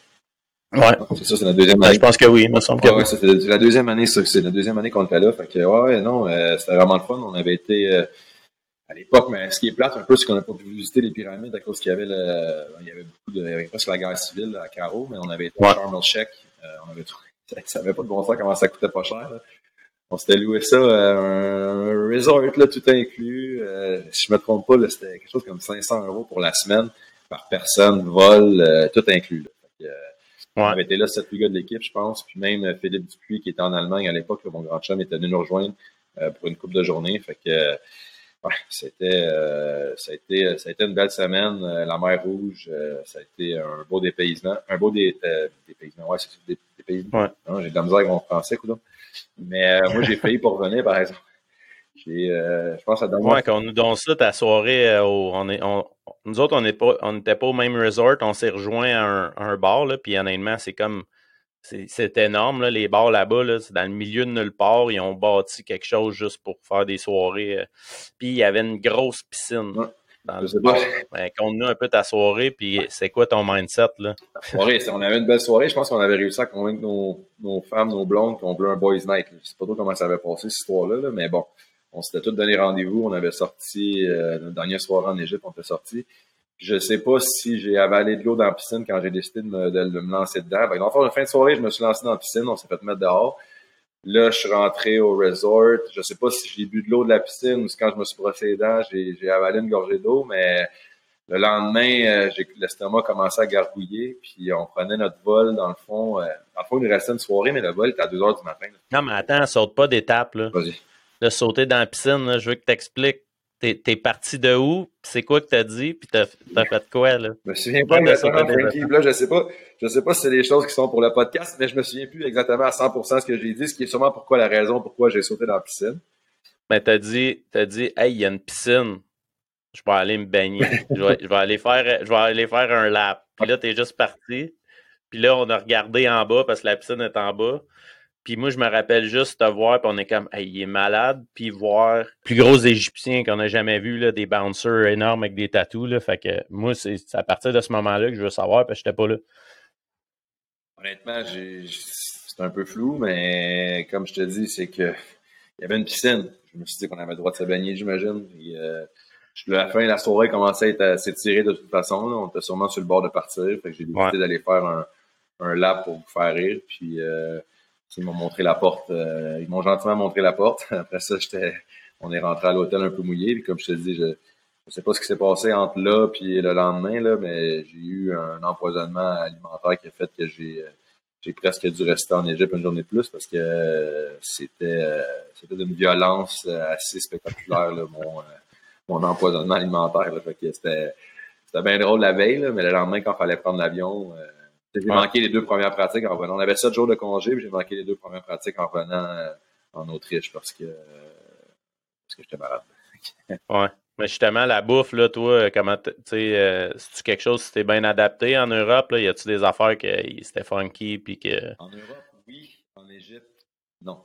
Mais en Europe, euh, non, en Europe, euh, surtout en Autriche, moi j'avais bien aimé les tout ce qui était les, repas traditionnels, c'est assez basique. Là, en Autriche, Allemagne, toujours vraiment aimé ça. Euh, peut-être la chose que j'ai moins aimé, c'est euh, la bouffe française. Euh, c'est un peu un, drôle de sujet, parce que tout le monde parle ah, la bouffe française, la bouffe française. moi, j'ai bien aimé le vin, mais tout, tout, tout, le reste, c'était peut-être un petit peu moins c'était moins dans ma palette, la fine. Mais comme quoi, mettons, fromage, charcuterie, ces affaires-là? Charcuterie, c'est ça, les vins. Non, les vins, c'est incroyable. Avant, je ne veux même pas de vin rouge. Le vin rouge, j'étais encore, euh, j'ai été, euh, j'ai été traumatisé pendant 15 ans après mon initiation avec les Olympiques, justement. il m'avait fini, ça avait, on avait fini, il m'avait fini en fin de, fin d'initiation à caler euh, sûrement une bouteille de vin rouge à deux, à 2-3 dollars. Donc, euh, quand j'avais vomi, puis le lendemain, quand j'étais rentré dans, dans, la, dans la chambre, c'était encore ça que ça sentait. Fait que pendant 15 ans, je pense après ça, dès que je chantais le vin rouge, ça, hmm. venait me rechercher. Mais là, quand je suis arrivé à Bordeaux, là, je me suis dit, OK, là, c'est. Là, faut que je passe à travers ça. Fait que depuis ce temps-là, euh, je suis un, fan de vin rouge, là, mais euh, non, non, ce la charcuterie, le fromage, tout ça, c'est correct, mais c'est plus euh, la fine cuisine, on parle plus euh, du foie, des intestins, du riz, du riz de veau. Une fois, moi, j'étais allé à un restaurant avec Jen, puis j'avais un match le lendemain. C'était une de ses dernières soirées à Bordeaux. On va dans un bon restaurant. Puis, riz de veau. J'ai commencé, il n'y avait presque rien sur le menu. Moi, je pensais que ça allait être du veau, puis du riz, puis des carottes. Là, c'était... Finalement, ça arrive sur l'assiette. Ça coûte cher. Puis là, c'est, on dirait deux petites boules de cerveau. Là, je, là, je commence à manger, puis là, je suis comme je pense pas que c'est ça que je pense que j'ai commandé. Puis là, je prends mon téléphone, je check, puis c'est mental, parce que je sais que les, les, gens aiment ça, tout ça, mais l'estomac mm. me revirait quand j'ai vu c'était quoi, là, puis finalement, euh, rien manger. Ruiné dans la dernière soirée que Jen était en ville. Là, j'avais porté à l'aéroport le lendemain matin. J'étais de mauvaise humeur, j'étais bien off de ce que j'avais mangé. Fait que tout ce qui, toute la fine cuisine, en fait, française, c'est juste un peu moins. Tout ce qui est organe d'animaux, tout ça, c'est un, peu moins mon, un petit peu moins ma palette. Là. Ouais. Puis les pâtisseries aussi, les pâtisseries françaises, c'est euh, c'est vraiment overrated, je trouve. Je suis ah ouais? suis peut-être plus quelqu'un qui, qui, a, qui a des goûts euh, des goûts de base, mais les pâtisseries françaises, je trouve que c'est un peu euh, Ben, c'est, tu sais, les petits kiosques extérieurs, là, tu sais, quand t'arrives, là, puis qu'il y a plein de mouches dessus. ça, c'est une affaire, le monde, ils savent pas, mais souvent, là, les kiosques, là, extérieurs, là, tu sais, c'est comme normal, là, puis là, il y a plein d'affaires sucrées, puis il y a, plein de mouches qui tournent autour, puis t'es comme, tu prends ça, tu pars avec ça. Je suis un gars de macarons, en fait. Les macarons, j'adore ça en France, puis aussi la, la bouffe des Alpes, tout ce qui est les, les repas, les, les raclettes, tout ça, ça c'est vraiment le fun. Ça, ça euh, ça, j'adore ça. C'est comme je te dis, c'est plus il y a comme une section de la, cuisine française que je suis pas que je n'ai pas été ouais. faire. OK. Puis c'est ça, c'était comment, là, côté hockey, euh, ta première année en Europe, c'était à Rouen. là, tu étais retourné à Reading, tu avais une grosse année. Là, tu disais que ta meilleure saison dans la Ligue américaine. Puis là, là, tu décides d'aller à Rouen pourquoi Rouen? Euh, comment c'est arrivé? Puis là, t'avais-tu un agent qui checkait tes affaires ou c'était vraiment toi encore. Ben là, j'étais rendu que là, j'avais deux, trois personnes qui regardaient pour moi. J'étais rendu. J'avais, une grosse saison dans l'East Coast.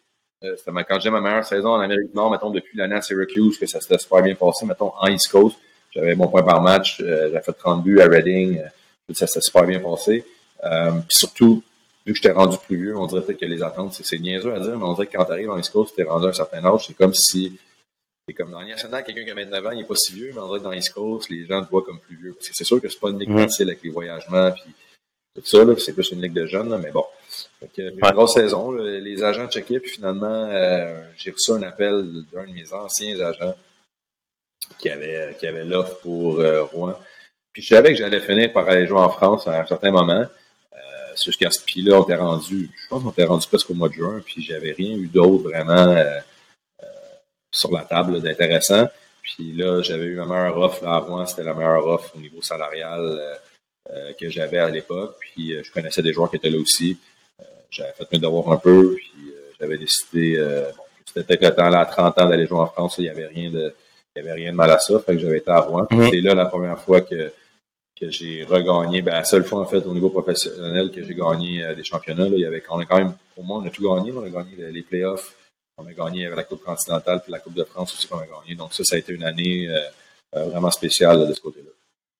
Bon, puis les installations puis tout, c'était comment versus euh, tu sais à, à, Graz en Autriche là, c'était-tu étais-tu bien installé puis ça se comparait à Graz, je te dirais, c'était bien installé la patinoire, tu sais on avait un peu le ça me faisait un petit peu penser aux installations de Graz, une aréna plus vieille mais avec une ambiance incroyable, plus petite un peu. Les arénas en France, euh, les capacités sont pas mal plus petites que je te dirais euh, ben, partout ailleurs, en fait.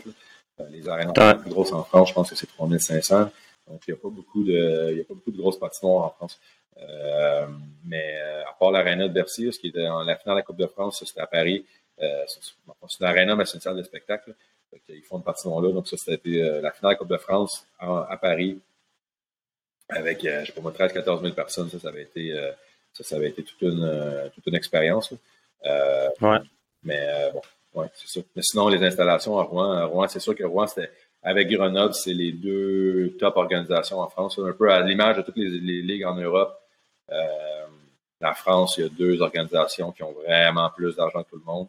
Là, c'est rendu qu'Angers rentre là-dedans, il y a d'avoir une nouvelle patinoire, on a rien neuve, tout ça, puis là, ils remplissent, puis au niveau des salaires, ça commence à monter, mais il y a tellement un gap entre les équipes dans ces pays-là que quand tu regardes la nationale, tu regardes les séries en ce moment, c'est tellement le fun à regarder parce que peut arriver, tout peut arriver, toutes les équipes. Il y en a les Canadiens font les playoffs, sont en de l'année passée. Là, cette année, ils font même pas les playoffs, sont derniers. Il y a comme une parité que en Europe, c'est ça qui est un petit peu plate cette année. Je te dirais, tu regardes le classement en France où moi j'étais allé, on a joué pour une petite, on chiquait des étapes, là, mais je jouais pour une équipe avec un très petit budget.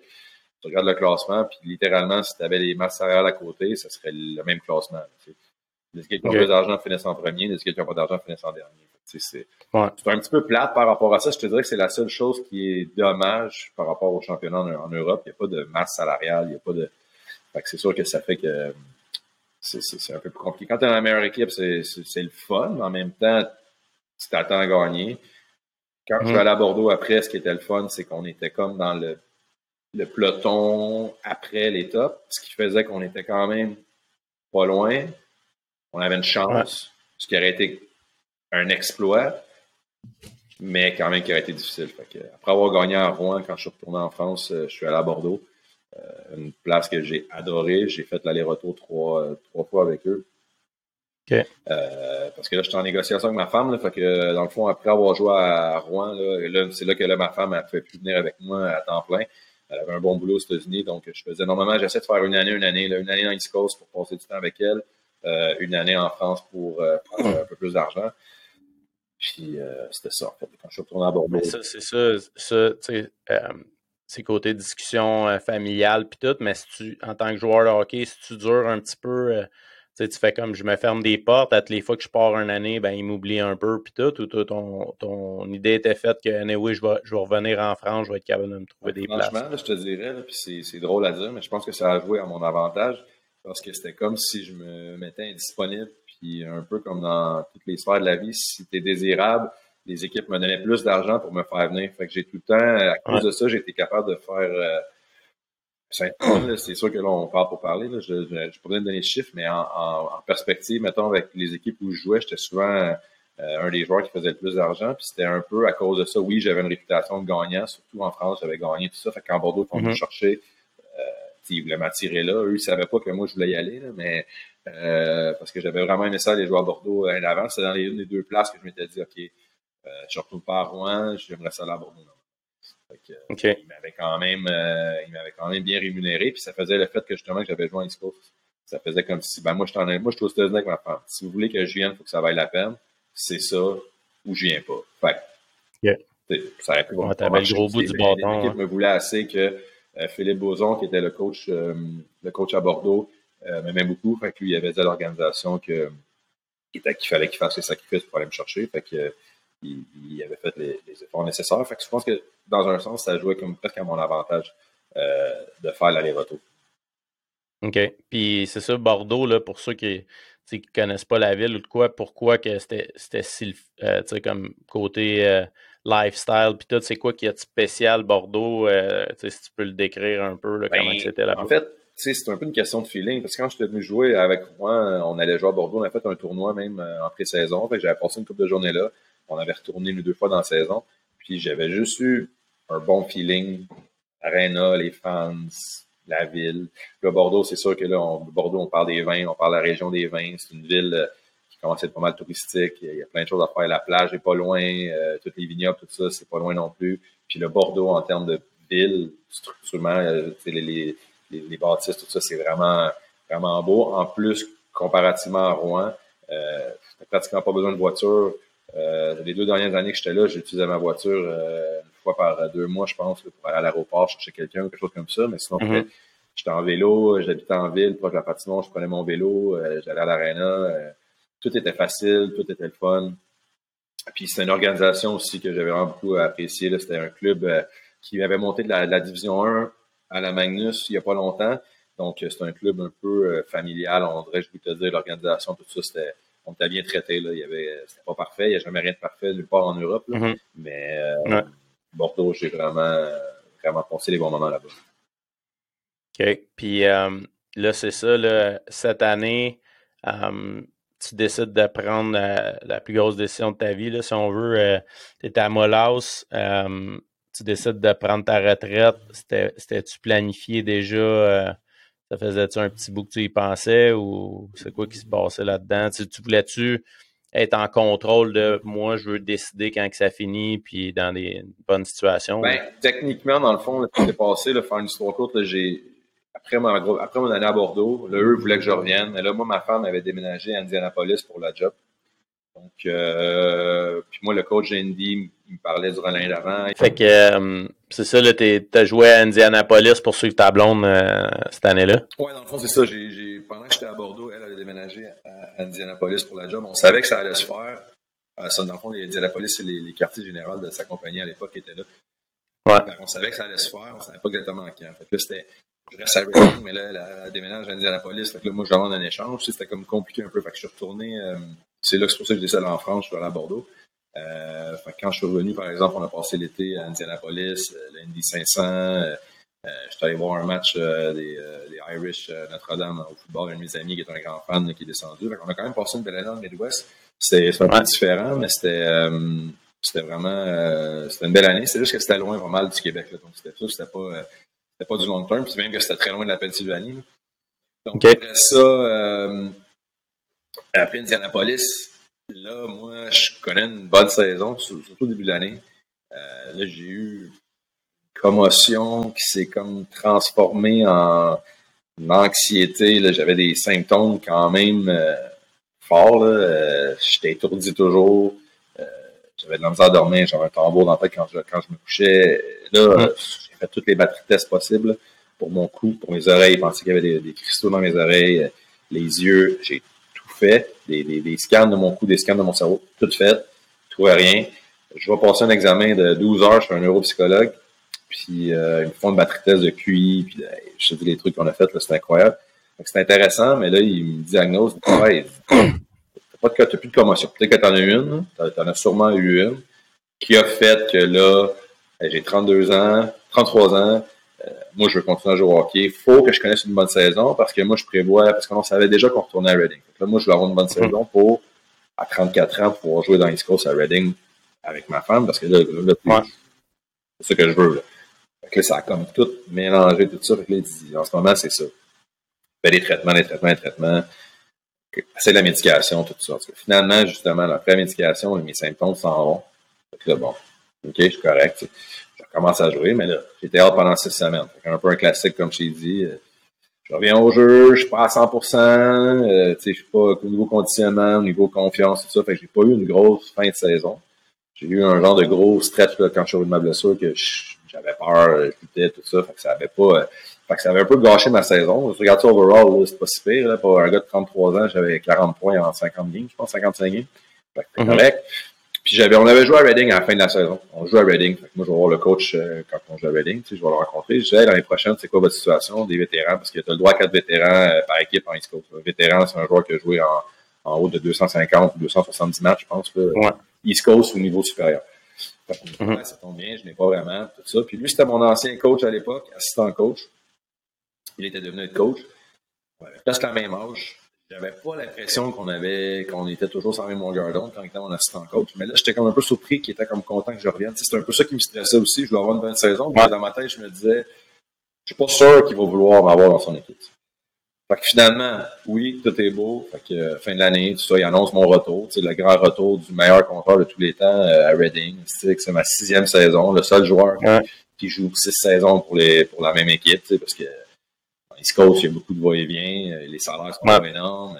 Moi, dans le fond, il paye mon hypothèque quand je joue à Reading en même temps que mon salaire. Fait que c'est sûr que là, ça m'aidait beaucoup, mettons, au niveau financier, parce que c'est quasiment le double du salaire. parce qu'il te paye pendant huit mois, il paye ton, ton hypothèque, ben, une partie de l'hypothèque, de, dépendamment de où t'es où, mais en plus mm salaire. Fait que c'est sûr que ça faisait que c'était correct. Là, ma femme qui avait une bonne job. Pour moi, l'important, nos familles, c'est d'être ensemble. Fait que c'est bon. Là, je m'entraîne. L'été est long. C'est quand même presque six mois d'été parce qu'on euh, ne fait pas les playoffs à Andy. Euh, puis là, moi, je ne vais pas qu'à la nationale, Ligue américaine. J'attends juste le camp de la East Coast. Fait que ouais. c'est sûr que j'arrive au camp de la East Coast.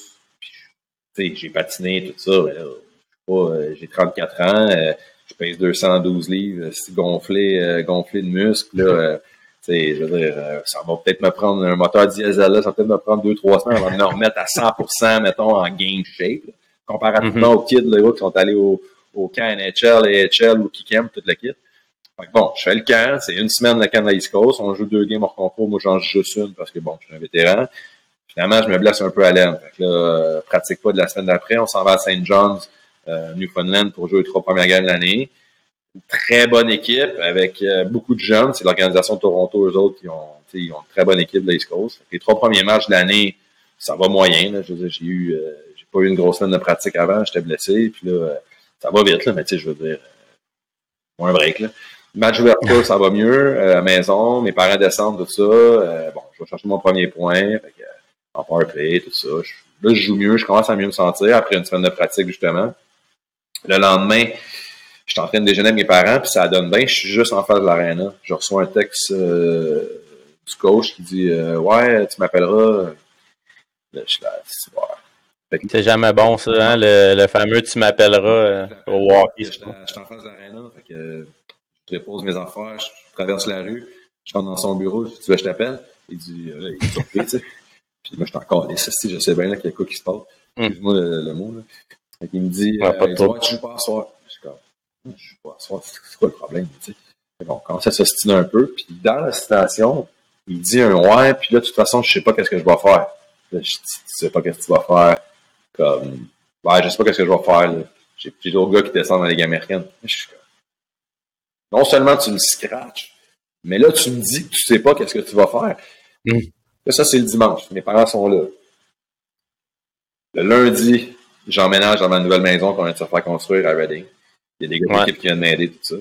Le mardi, on a une pratique optionnelle. Moi, je viens, je pratique, j'ai pas joué le dimanche. Mercredi matin, je me réveille sur le matelas euh, dans notre chambre, le lit même pas monté encore. Je reçois un texte qui dit Ouais, euh, tu viendras 15 minutes avant euh, l'heure qu'il fallait arriver. J'arrive à l'aréna. Merci, bonsoir. Merci pour les merci pour les cinq saisons. mais là, après quatre matchs, euh, t'es plus assez bon pour jouer dans l'East Coast. Fait que, ouais, ça, ça a été un coup. C'est pas ça que je prévoyais faire, parce qu'évidemment, je prévoyais mon, mon, plan idéal, ça aurait été de jouer deux années en East Coast, 34, 35. Puis peut-être faire une année ensemble en Europe avec euh, avec Jen. On aurait peut-être choisi une destination le fun en Italie ou en France ou peu importe. On aurait été une dernière année ensemble. On aurait peut-être pris un peu de congé de job. Tu fais des plans au hockey, là, euh, c'est irréaliste, mais surtout pas qu'on se parlait, bon, on parle pour parler, c'est ça qu'on voulait faire. Donc là, je me remets à chercher une job. J'appelle un peu tout le monde que je connais, je regarde un peu partout. Euh, là, je m'en allais. Mario Richer était rendu avec, avec Amiens en France. Fait que je pensais bien aller là-bas. Mais là, je tenais à boire toute la journée. Euh, je négocie à gauche à droite un peu avec tout le monde. On parle d'une semaine, ça parle d'une semaine. Là, je suis dans un carton toute la semaine. Puis, il y a une journée, Mario Richer m'envoie une offre. Puis, il avait été réussi à aller chercher de l'argent à gauche à droite parce qu'au début, qu'est-ce qu'il m'avait offert, ça faisait pas de bon sens. Puis, même lui m'aidait à me trouver, euh, à me trouver un autre job. Mais là, avec, avec le temps, il avait commencé à gosser des sponsors, tout ça. Puis, il m'avait mm quelque chose de bien. Ben là, moi, toute la journée, je suis dans, un carton, dans les boîtes, puis je check pas mon téléphone du tout, du tout. Le soir, je suis en route, je m'en vais chercher euh, à souper euh, pour moi et ma femme. Puis le téléphone sonne, mais là, il est minuit en France, il est 6 heures chez nous. Là, c'est les gars de Bordeaux, puis ils me disent euh, Ouais, là, on vient de sacrer un importé dehors, tout ça, ça a l'air que tu viens jouer ici. Je suis comme.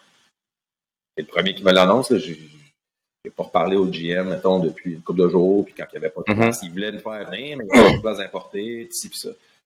Là, je ben, à Steph, Steph Tartari du GM, je dis, m'appeler. Là, je suis en char, il m'appelle, il dit, ouais, là, euh, on vient d'en sacrer un dehors, euh, euh ça tente-tu de venir? Là, cette année, on n'aura pas beaucoup d'argent, tout ça, mais je suis comme, OK, mais moi, je vais signer pour un an et demi, parce que là, je me disais, je vais parler à Jen, mais comme, à la fin de ma carrière, là, je vais finir la saison, je vais faire une dernière, ça va être fini après, là, parce que là, un an et demi, ça va être le, le max que, réalistiquement parlant, dans tout ce qui se passait, qu'il allait faire ça. Ouais. Là, c'est bon, tu sais, je m'entends avec lui au téléphone, OK, ouais, tant, tant, tant, puis l'année prochaine, tant, tant, tant. J'avais une bonne relation avec lui parce que j'avais joué là-bas euh, déjà.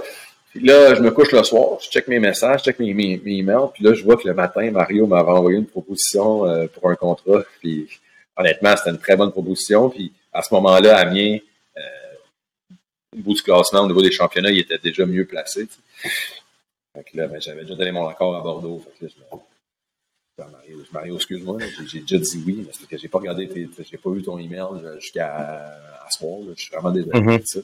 Finalement, je retourne à Bordeaux pendant un an et demi, c'était ça le plan. Finir ma carrière là-bas. Euh, ça, c'est avant le COVID. Ça, c'est l'année que le COVID a explosé.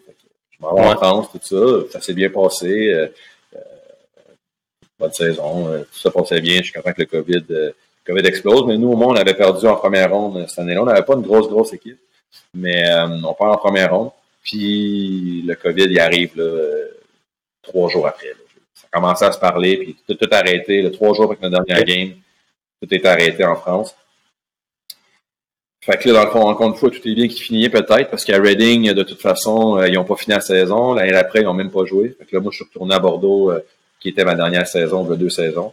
Sauf que là, euh, comme, comme partout, là, le COVID, c'était l'enfer. On a joué la moitié des matchs, pas de fans, il n'y a pas eu de playoff à fin, fin, fin, fin, fin de l'année. Moi, toute l'année, j'étais stressé parce que je me dis, peux pas finir sur une saison, pas de playoff, ça n'a pas de bon sens. Ouais.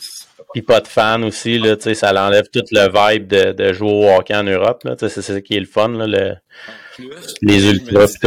S'il y a des playoffs, au moins, il y aura. C'était ça, là, je sur les playoffs. je me disais, il faut qu'il y ait des playoffs, on va jouer les playoffs, je vais finir. Euh, je vais finir, je vais, je vais finir en me bataillant. si je gagne, je gagne, si je perds, je perds, mais on avait une bonne équipe en plus. je me suis dit, on ne mm-hmm. sait jamais. Finalement, cancel les playoffs euh, dernière minute. Mais au moins, euh, cette année-là, Jen a été capable de passer 10 semaines avec moi euh, là-bas parce qu'à cause du COVID, elle a pu travailler remote là-bas. Puis elle s'est bien rendu compte, là, et on avait déjà commencé à en parler, elle s'est bien rendu compte que c'était pas le elle allait pas me laisser prendre ma retraite sur une saison comme ça. Fait que je m'étais déjà acheté une année d'extra. Là, là j'avais été chercher l'année d'extra. J'allais tirer l'élastique au maximum, maximum, maximum. Puis là, Bordeaux, dans le fond, s'en allait dans un projet plus jeunesse. Euh, on s'est comme séparés en, en, bons termes. Puis moi, en plus, je savais que là, euh, mon grand chum, mon partenaire de, l'école de hockey Louis Labelle, Alexandre Gagnon, euh, là, il venait de coacher contre moi, dans le fond, à Mulhouse, qui était une équipe avec un super petit budget. Mais pour ma dernière saison, c'était même c'était pas c'était pas vraiment un problème. Je je jouais pas, je jouais pas mon année pour faire de l'argent. C'était plus pour avoir une belle saison, finir ma carrière, comme tu as dit tantôt, mes propres termes. Puis là, j'avais la chance de jouer pour euh, un de mes meilleurs amis qui me coachait. Euh, tout l'été passé, on a bâti l'équipe ensemble. On a, on, a picossé les importés pour venir euh, parce qu'on n'avait pas beaucoup d'argent, mais on a, on a mm. utilisé tous les arguments qu'on avait, puis on a, on a eu du fun avec ça. Bon, ça s'est pas passé comme on voulait cette année, mais malgré tout, pas de regrets. J'ai quand même réussi à partir la tête haute, puis comme tu dis, dans mes termes. Ben là, c'est ça, en, aidant euh, Alex à, à, des gars puis trouver des arguments, tu étais comme en préparation un petit peu pour qu'est-ce qui s'en venait dans ta vie. Là.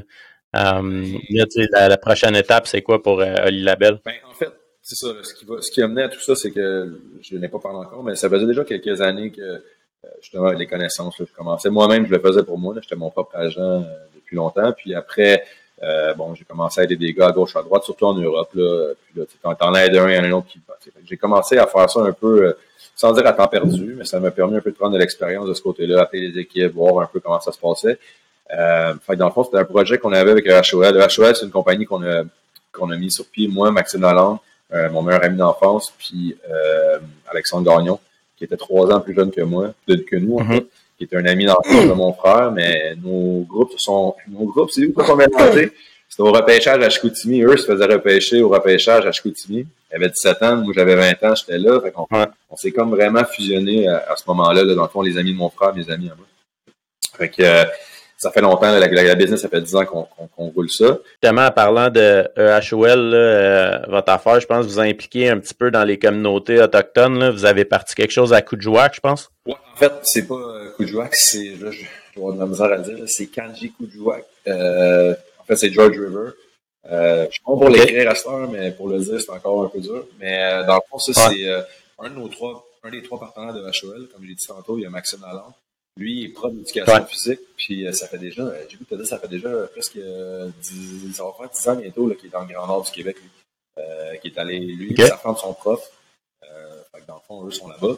Puis il m'a appelé, euh, je me souviens, comme c'était hier, j'étais, j'étais à Saint-Sauveur, et j'avais un temps qu'on habitait là-bas, il m'a appelé, puis il me dit, ouais, il dit là, l'année prochaine, on amener l'école de hockey dans le Grand Nord. J'étais comme, ouais, ouais, Max. tu sais, Max, c'est un peu le visionnaire de HOL. C'est pas lui qui a des, des grandes idées. Là. J'étais comme, ouais, ouais, c'est bon, c'est bon. Ouais. Comme de fait, l'année d'après, euh, on est descendu, moi, Philippe Dupuis, euh, que là, il jouait dans le national à l'époque euh, pour l'Avalanche Colorado. Fait qu'on avait comme amené, lui, il, pas parti de il faisait pas partie de la HOL euh, en tant que tel, mais c'était comme une de nos célébrités. on l'a amené là-bas. Euh, puis moi, Alex, puis Phil, on est monté là-bas. Avec nos boîtes, on avait acheté des... ben, c'est tout le village qui avait, qui avait payé pour ça. Moi, on avait acheté des, des casquettes, des chandails pour tout le monde. Puis on avait été faire une semaine d'école d'hockey là-bas. Euh, on a fait un match avec les, avec les, euh, les locales parce que ça joue au hockey, les autres là-bas, là, ça joue au hockey. Euh, il y a 1000 personnes dans le village environ. Il y a une école, un aréna. Puis euh, ils ont beaucoup de plein air, ils font, ils font du skidoo, de la chasse, de la pêche, tout ça. Mais en termes d'activité, le hockey, c'est tous les jours. Là. Tout le monde joue au hockey tous les jours. OK. Euh, C'est juste que les jeunes n'avaient pas beaucoup de structure. Il y avait beaucoup de place, mais il n'y avait pas beaucoup de structure. Là, on, a fait une game. L'arène était pleine. Été vraiment là, une semaine incroyable. Puis là, il avait vraiment aimé ça. Et on se dit, OK, l'année prochaine, même chose. L'année prochaine, on vient. l'année prochaine, on est retourné. On a fait une autre semaine d'école de hockey. Sauf que là, euh, le village, ils nous ont dit, là, c'est vraiment le fun, l'école de hockey, mais on aimerait ça avoir ça à l'année. Y a-t-il moyen de faire venir quelqu'un à l'année? Fait que depuis ce temps-là, euh, ça, ça fait déjà faire six ans, euh, si je me trompe pas, là, que, euh, dans le fond, on a engagé un de nos employés qu'on avait avec l'école de hockey l'été, un jeune qui s'appelle Chris Durocher. Euh, lui avait été repêché par les remports de Québec comme gardien de but. Max puis Alex l'avait coaché juvénile à l'époque. Depuis temps-là, il mm-hmm. travaille avec nous depuis la journée 1. Il travaille avec nous euh, avec le. Okay. Le coach des goalers, tout ça. Puis, finalement, il dit, moi, ça m'intéresserait peut-être. Fait que lui, euh, il a pris ses valises, puis il est parti dans le grand nombre. Fait que, en fait, il a fait cinq ans là-bas. Ça fait cinq ans que le programme existe. Fait qu'il a fait cinq ans, ça fait cinq ans qu'il est là-bas à temps plein. On va dire pendant huit mois, là, parce que l'aréna n'est pas ouverte à l'année là-bas. Mais lui, il est là-bas, euh, il roule le programme de hockey euh, pour donner de la structure aux jeunes. c'est un peu un programme, on va appeler ça un programme sport-études. Les jeunes, il faut qu'ils aient à l'école pour faire participer au programme. Euh, ils ont fait des tournois là, avant le COVID. C'est sûr que le COVID, il y a mis des bâtons dans les roues à tout ça. Là, ça a été compliqué parce que dans les, surtout dans les, dans les régions éloignées, il fallait vraiment faire attention. Donc, ça a été un peu spécial. Mais avant ça, il descendait à Saint-Eustache pour le tournoi Bantam. Il faisait des tournois là, avec les équipes. Là, il amenait les équipes mais faire les tournois dans le sud. On appelle ça dans le sud. Là. Oui, ils appellent ça dans le sud. Ouais. Mais non, honnêtement, euh, on est vraiment proche de la communauté. Euh, là, ça fait nous, en plus, même quand il y avait le programme, nous, on y allait quand même toujours pour faire l'école de hockey à la fin de l'année. Donc, il y avait le programme à l'année. Plus nous, on venait toujours à la fin. Euh, on a fait venir Maxime Lamarche qui joue pour le Rocket de Laval, tout ça. Fait on essaie toujours de donner un bonbon au kid là, pour finir. parce que nous, on le faisait après notre saison. On y allait le fin, fin avril, on allait passer une semaine là-bas. Puis honnêtement, moi, c'était une semaine incroyable. En plus de voir tout le monde, hein, comme je te dis, nous gâtait, on allait faire, on allait à la pêche en skidoo, là, les, les paysages là-bas, c'est magnifique. Là. Fait que c'est pas des choses, c'est pas encore une fois, c'est pas des choses que, que j'aurais faites si c'était pas du hockey. Puis si c'est, c'est juste, on a commencé l'école de hockey il y a 10 ans, c'est une semaine, puis on avait un petit groupe de 15 litres le soir, puis là, c'est devenu, toutes les années, ça a évolué, puis ça a donné que plein de projets qui sont faits par rapport à ça, mais ça, c'est une de nos fiertés, euh, notre projet euh, dans le Grand Nord. Là, c'est sûr que là, on est dans une période de transition avec Chris qui s'en va. Euh, là, il faut trouver quelqu'un d'autre qui va le remplacer, mais c'est pas quelque chose qui nous inquiète parce que c'est tellement c'est une belle job avec des bonnes conditions. Donc, on, est sur le cas là, en ce moment pour trouver un remplaçant pour continuer la, la tradition avec le village.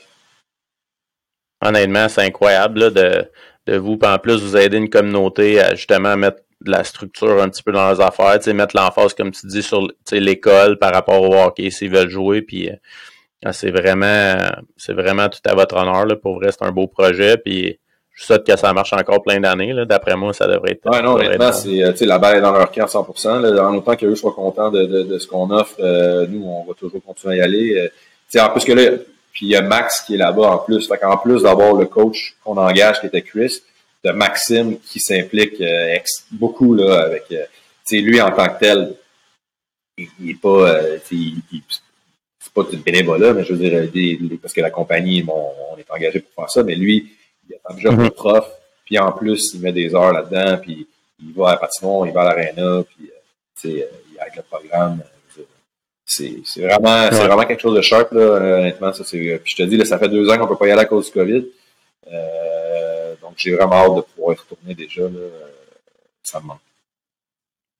Ouais, c'est clair. Bon, ben, good. Merci d'avoir parlé de, de ça. C'est important d'en parler du Grand Nord, puis euh, ces affaires-là. Puis c'est un, un, projet vraiment On avait des projets. Là, on se disait, là, moi, je prends ma retraite. Euh, tu sais, on fait quoi? Là, tout le monde disait que je serais un bon agent, que ce serait quelque chose qu'on devrait commencer à regarder. En plus, qu'on on va des contacts un peu partout. On, roule les jeunes. on avait des gros projets, puis là, on se disait peut-être une agence de joueurs éventuellement, ça serait quelque chose qui pourrait être intéressant. Mais là, on ne savait pas non plus dans quoi on s'embarquait. Là, c'était des projets, tu parles, parles, puis on verra ce qui va arriver. Mais là, finalement, euh, c'est la vie, des fois, il n'y a rien qui arrive pour rien. Là. Euh, je reçois un message d'un ancien coéquipier euh, que j'ai joué à Reading en 2010-2011, ma deuxième année à Reading, qui m'envoie un message que, tu sais, à toutes les années, là, je veux dire, j'ai joué à 16 ans, là, plus mes quatre années juniors. Là. Je veux dire, je ne garde pas en contact avec tout le monde non plus. Là, c'est pas... Euh, autant c'est le fun de revoir des anciens coéquipiers, puis on a tous des points communs. Maintenant, c'est que j'ai pas on passe pas non plus nos journées euh, sur les téléphones. Fait avec les réseaux sociaux, c'est le fun de, de, pouvoir garder contact avec certaines personnes. J'avais toujours gardé contact avec lui un peu, puis il me dit Tu me donneras un, coup de fil, il euh, faudrait qu'on se parle. J'ai aucune idée de ce qu'il fait. J'ai aucune idée euh, il en est où en ce moment dans sa vie. Je sais qu'il est à Calgary avec sa famille. Bon. Fait qu'il a une, une histoire courte, il m'explique un peu tout ça, son parcours, puis là que finalement il travaille pour une agence qui s'appelle euh, O2K. c'est une agence de joueurs, bon, on a une trentaine de joueurs dans l'Union nationale. on en a plusieurs qui s'en viennent plusieurs jeunes aussi, tout ça, mais c'est une agence, euh, c'est une grosse agence qui offre un très bon service. C'est la meilleure façon que je pourrais le, décrire, un genre de boutique hôtel. Un boutique hôtel. mais non, mais là, ça fait que là, moi, je parle de mes projets, j'explique tout ça avec un HOL, puis veut, veut pas, lui, voyait tout ça passer. Euh, le HOL, dans le fond, une de nos, marque de commerce. Le vendredi après-midi, après l'école de hockey, on fait une, après-midi célébrité. Tu es, déjà venu. Tu as déjà été une des célébrités à l'école de hockey, mais on peut venir. Euh, un an. mon, window, il est à peu près de 30 minutes. J'ai sauté dedans. non, mais en fait, c'est juste pour nous, dans le fond, ce qui est parfait, c'est que là, on a des, des, on amène toujours un ou deux gars qui sont dans la nationale en ce moment, mais sinon, on amène des, des coéquipiers à moi, des, des, jeunes qui étaient juniors, qu'on a comme coaché quand on était plus jeunes, qui montent tranquillement, qui ont été repêchés, euh, des gars qui jouent en Europe, des gars qui jouent de Ligue américaine, East Coast. Fait qu'on fait comme dans le fond, notre concept, c'est qu'on amène 10-12 joueurs à chaque vendredi après-midi. On mélange ça avec les euh, avec les jeunes, on fait une game ensemble, tout le monde ensemble. Euh, puis c'est quelque chose que justement, là, je pense que les jeunes viennent, les parents viennent parce que l'école de hockey est vraiment solide, puis on offre un bon service, mais à la base, à l'origine, c'est un peu notre ce qui nous débarquait des autres, parce que veut, veut pas, il y a une grosse, grosse compétition euh, sur la rive nord de Montréal dans les écoles de hockey. Je veux dire, quand on a commencé, on, on, voulait se démarquer avec euh, quelque chose de spécial. Fait que c'était comme notre idée. Puis on a gardé ça, ça fait dix ans. Fait que dans un sens, ça nous permet de euh, être en contact avec beaucoup de jeunes, beaucoup de joueurs. Puis, quand on les fait venir, on les traite bien. Fait que lui, sûrement qu'il voyait ça passer, que qu'est-ce qu'il fait avec Alexis Lafrenière, Nathan Légaré, Julien Gauthier, Derek Brassard, Jonathan Bernier, Huberto était venu aussi, euh, Hudon. Fait que, les gars, ils passaient, il y a plein de photos. Fait que lui devait se poser un peu la question, genre, c'est quoi? Fait qu'il y a quand même des contacts à ce niveau-là. Fait que, euh, faire une histoire courte encore une fois, j'arrête pas de dire ça, mais euh, il me met en contact avec ses boss, on a parlé tout l'été passé, puis eux, ils pensaient faire une expansion dans le fond parce qu'eux sont basés surtout, euh, sans fond, ils étaient six dans la compagnie. Euh, Los Angeles, Phoenix, Calgary, Pittsburgh, euh, Minneapolis, puis Chicago. Okay. tout le monde est comme plus dans l'ouest, le plus proche, c'est à Pittsburgh. Fait que là, dans le fond, moi, en étant ici, comme dans l'Est, en étant les contacts au Québec, dans les maritimes euh, du Canada, ben c'était comme un peu un bon fit. Fait qu'on a, on a discuté tout ça. On s'est entendu sur, euh, sur une façon de procéder, puis ils m'ont laissé aller jouer ma dernière saison, dans le fond, sachant que quand j'allais revenir, euh, j'avais un job qui m'attendait. Ce qui, pour moi, c'était une situation vraiment incroyable, juste de pouvoir jouer ma dernière saison, savoir, sachant que quand j'allais revenir, j'avais un job euh, qui m'attendait, une job non seulement dans le hockey, mais en plus qui me permettait de rester aux États-Unis avec ma femme, euh, dans la maison qu'on a bâtie, mais aussi euh, avoir la flexibilité de me promener, d'aller au Québec, voir ma famille, mes amis, joindre l'utile à l'agréable. Tu sais, quand je vais descendre au Québec pour aller voir des matchs, aller voir des jeunes aussi, tout ça, mais tu sais, je vais pouvoir voir ma famille, mes amis en même temps. Fait honnêtement, en termes de setup, ça pouvait pas être mieux parce que je me faisais offrir des jobs de coach ici, que ce soit dans les organisations d'hockey mineur ou peu importe, mais là, j'aurais été, pas être pris ici, mais j'aurais été pris ici dans le sens que j'aurais, j'aurais eu deux semaines de vacances dans l'année, puis en plus, j'ai mon école d'hockey que je veux continuer à rouler, euh, ce qui est important pour, euh, pour moi au Québec. J'aurais fini par travailler 50 semaines ici, mais deux semaines de congé, j'aurais été travailler pour l'école d'hockey euh, euh, à Saint-Eustache. J'aurais pensé de travailler jamais à travailler tout le temps. ça aurait été une drôle de transition. Fait honnêtement, je suis très reconnaissant pour l'opportunité. Puis euh, on va voir comment ça va se passer. Mais euh, à date, euh, justement, je trouve ça le fun. Depuis que je suis revenu, je me suis mis dans le bain dès que je suis revenu de l'Europe. les saisons commençaient à se terminer, puis c'est les playoffs. Fait que j'ai, j'ai commencé, je me suis mis dedans directement. J'ai commencé. Ma première journée de travail, ça a été au TD Garden à Boston avec un de mes collègues. On est allé voir le Frozen Four, les semi-finales du Frozen Four. Fait que ça a été euh, une belle première journée. c'est clair. Mais je suis sûr que tu vas être bon là-dedans. Là, comme j'ai dit au début, euh, passionné, mais tu es un gars de cœur aussi, un gars de gang. Euh, je suis sûr que, que, ça va bien aller dans ce milieu-là. Puis honnêtement, je te souhaite je te souhaite le meilleur pour ton, ton futur par rapport à ça. Euh, merci beaucoup de ton temps. Pour vrai, Olivier Labelle a une carrière euh, assez cool, qui a gagné des championnats, un compétiteur, un leader. Euh, je te souhaite vraiment le meilleur. Ouais, merci. Puis honnêtement, c'était vraiment le fun. c'est sûr que là, émotionnellement, des fois, c'est pas tout le temps facile. de, je pense que ça a été les deux dernières années, justement, je savais que la fin arrivait. Fait il y a des fois, je comptais les jours là, qui me restait, là, surtout à la fin. je comptais, il me rappelait qu'il reste trois mois. C'est pas si trois mois, c'est pas si Il en reste encore pas mal. Je comptais les games, je comptais ça a été euh, ça a été un peu rough de ce côté-là, mais en même temps, c'est un, un, peu un rite de passage, tout le monde passe par là. Euh, euh, puis justement, de savoir que j'avais quelque chose qui m'attendait en revenant, c'est sûr que ça allait aider un peu tout ça, mais bon. J'ai fait mon chemin, puis comme je, je l'ai tiré au maximum, là, je vais, je m'en tire pas trop de séquelles, je pense. Là. J'ai peut-être un. J'ai mon un dos des ligues mineures, j'appelle. J'ai un voyage de boss inconfortable un peu, mais peut-être qu'à ce niveau-là, je vais payer le prix, mais sinon, euh, j'ai, euh, j'ai tout donné ce que j'avais pendant 16 ans, les 4 ans junior, en fait toute ma vie, là, parce que mm j'aimais tellement ça, mais euh, ouais, comme j'ai dit dans mon, mon post là, que j'ai fait, j'ai pas, j'ai peut-être pas atteint la ligne nationale, j'ai, c'était qui était l'objectif évidemment de, quand tu es tout jeune, mais j'ai quand même euh, aucun regret dans le sens où j'ai tout donné ce que j'avais à donner, puis euh, euh, j'ai eu, j'ai eu beaucoup de fun pendant que pendant que ça s'est fait. Mais justement, tu sais, juste pour finir, là, avec HOL, tu sais, que tu veux redonner aux jeunes un petit peu, que tu sais, toi, tu n'avais pas cette opportunité-là, là, quand on parlait qu'il n'y avait pas trop d'affaires de skills ou tu redonnes aux jeunes, ce serait quoi le conseil que tu aurais à leur donner pour les jeunes là, qui, qui veulent peut-être faire un parcours comme le tien? honnêtement, c'est ça, c'est aller. Faut, faut que tu aies une vision, faut que tu aies un but, tu sais. Euh, faut que tu sois passionné en même temps. Puis je pense que ça, c'est des choses que c'est pas nécessairement un conseil, mais que ça soit dans le hockey ou dans. C'est peu importe ce que t'aimes, c'est vas-y, puis fonce, puis arrivera ce qui arrivera, parce que c'est tellement dur de prévoir ce qui va se passer. En fait, c'est impossible. Des fois, tu fais des plans, puis des fois, les plans, c'est un peu pour te, te, te, permettre de te sentir un peu en contrôle, mais en même temps, on n'a aucune idée de ce qui va se passer, quand ça va se passer. Fait que, ce que t'aimes, si c'est le hockey, ben, vas-y à 100%. Euh, en même temps, continue à, tu sais, dire, continue, t'as besoin de plan B, plan C, de continuer à aller à l'école, puis continue à faire tes apprentissages, puis, tout ça, mais euh, fonce à 100% parce que c'est une belle école de vie, puis ça permet de vivre des choses que euh, que tu vivrais pas normalement non plus. Tu sais, je veux dire, voyager le monde, on a voyagé partout dans le monde, euh, les connexions que tu as faites. Jamais j'aurais même pu penser. tout ce que j'ai eu dans ma vie, ça a été à cause de hockey. Je parle mm-hmm. de tout. Là. Je veux dire, ma femme, je n'aurais pas rencontré ça à cause de hockey. Mes amis, euh, toutes les relations que j'ai créées au, bout du temps, c'est un peu ça. Fait que, sois toi-même, sois intègre, puis euh, en même temps, il faut s'amuser, là, c'est l'important parce que c'est je veux dire, il y en a des joueurs de hockey avec qui on a joué, tu sais, là, comme que, tu sais, c'est la deuxième, troisième année, puis les gars disaient, les gars, moi, j'aime ça, mais je ferai pas ça pendant 10, 15 ans, tu sais, mm-hmm. c'est pas, c'est pas viable, mais moi, j'aimais tellement ça que j'étais prête à, à, pas nécessairement faire les plus gros salaires, ou, sais, parce que j'aimais tellement ça. Pour moi, c'était une passion, c'était, c'était, c'était mon premier amour, là, je dire, le hockey, c'était tout, là. Moi, j'aimais ça à ce point-là. Ça veut pas dire que c'est pour tout le monde non plus.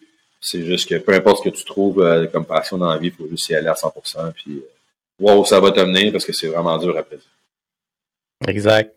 Bon, sur ces sages paroles d'Olivier Labelle, merci encore pour vrai pour ton temps. Puis euh, je dis merci aux auditeurs. À la prochaine. Merci beaucoup, Frankie. Ciao.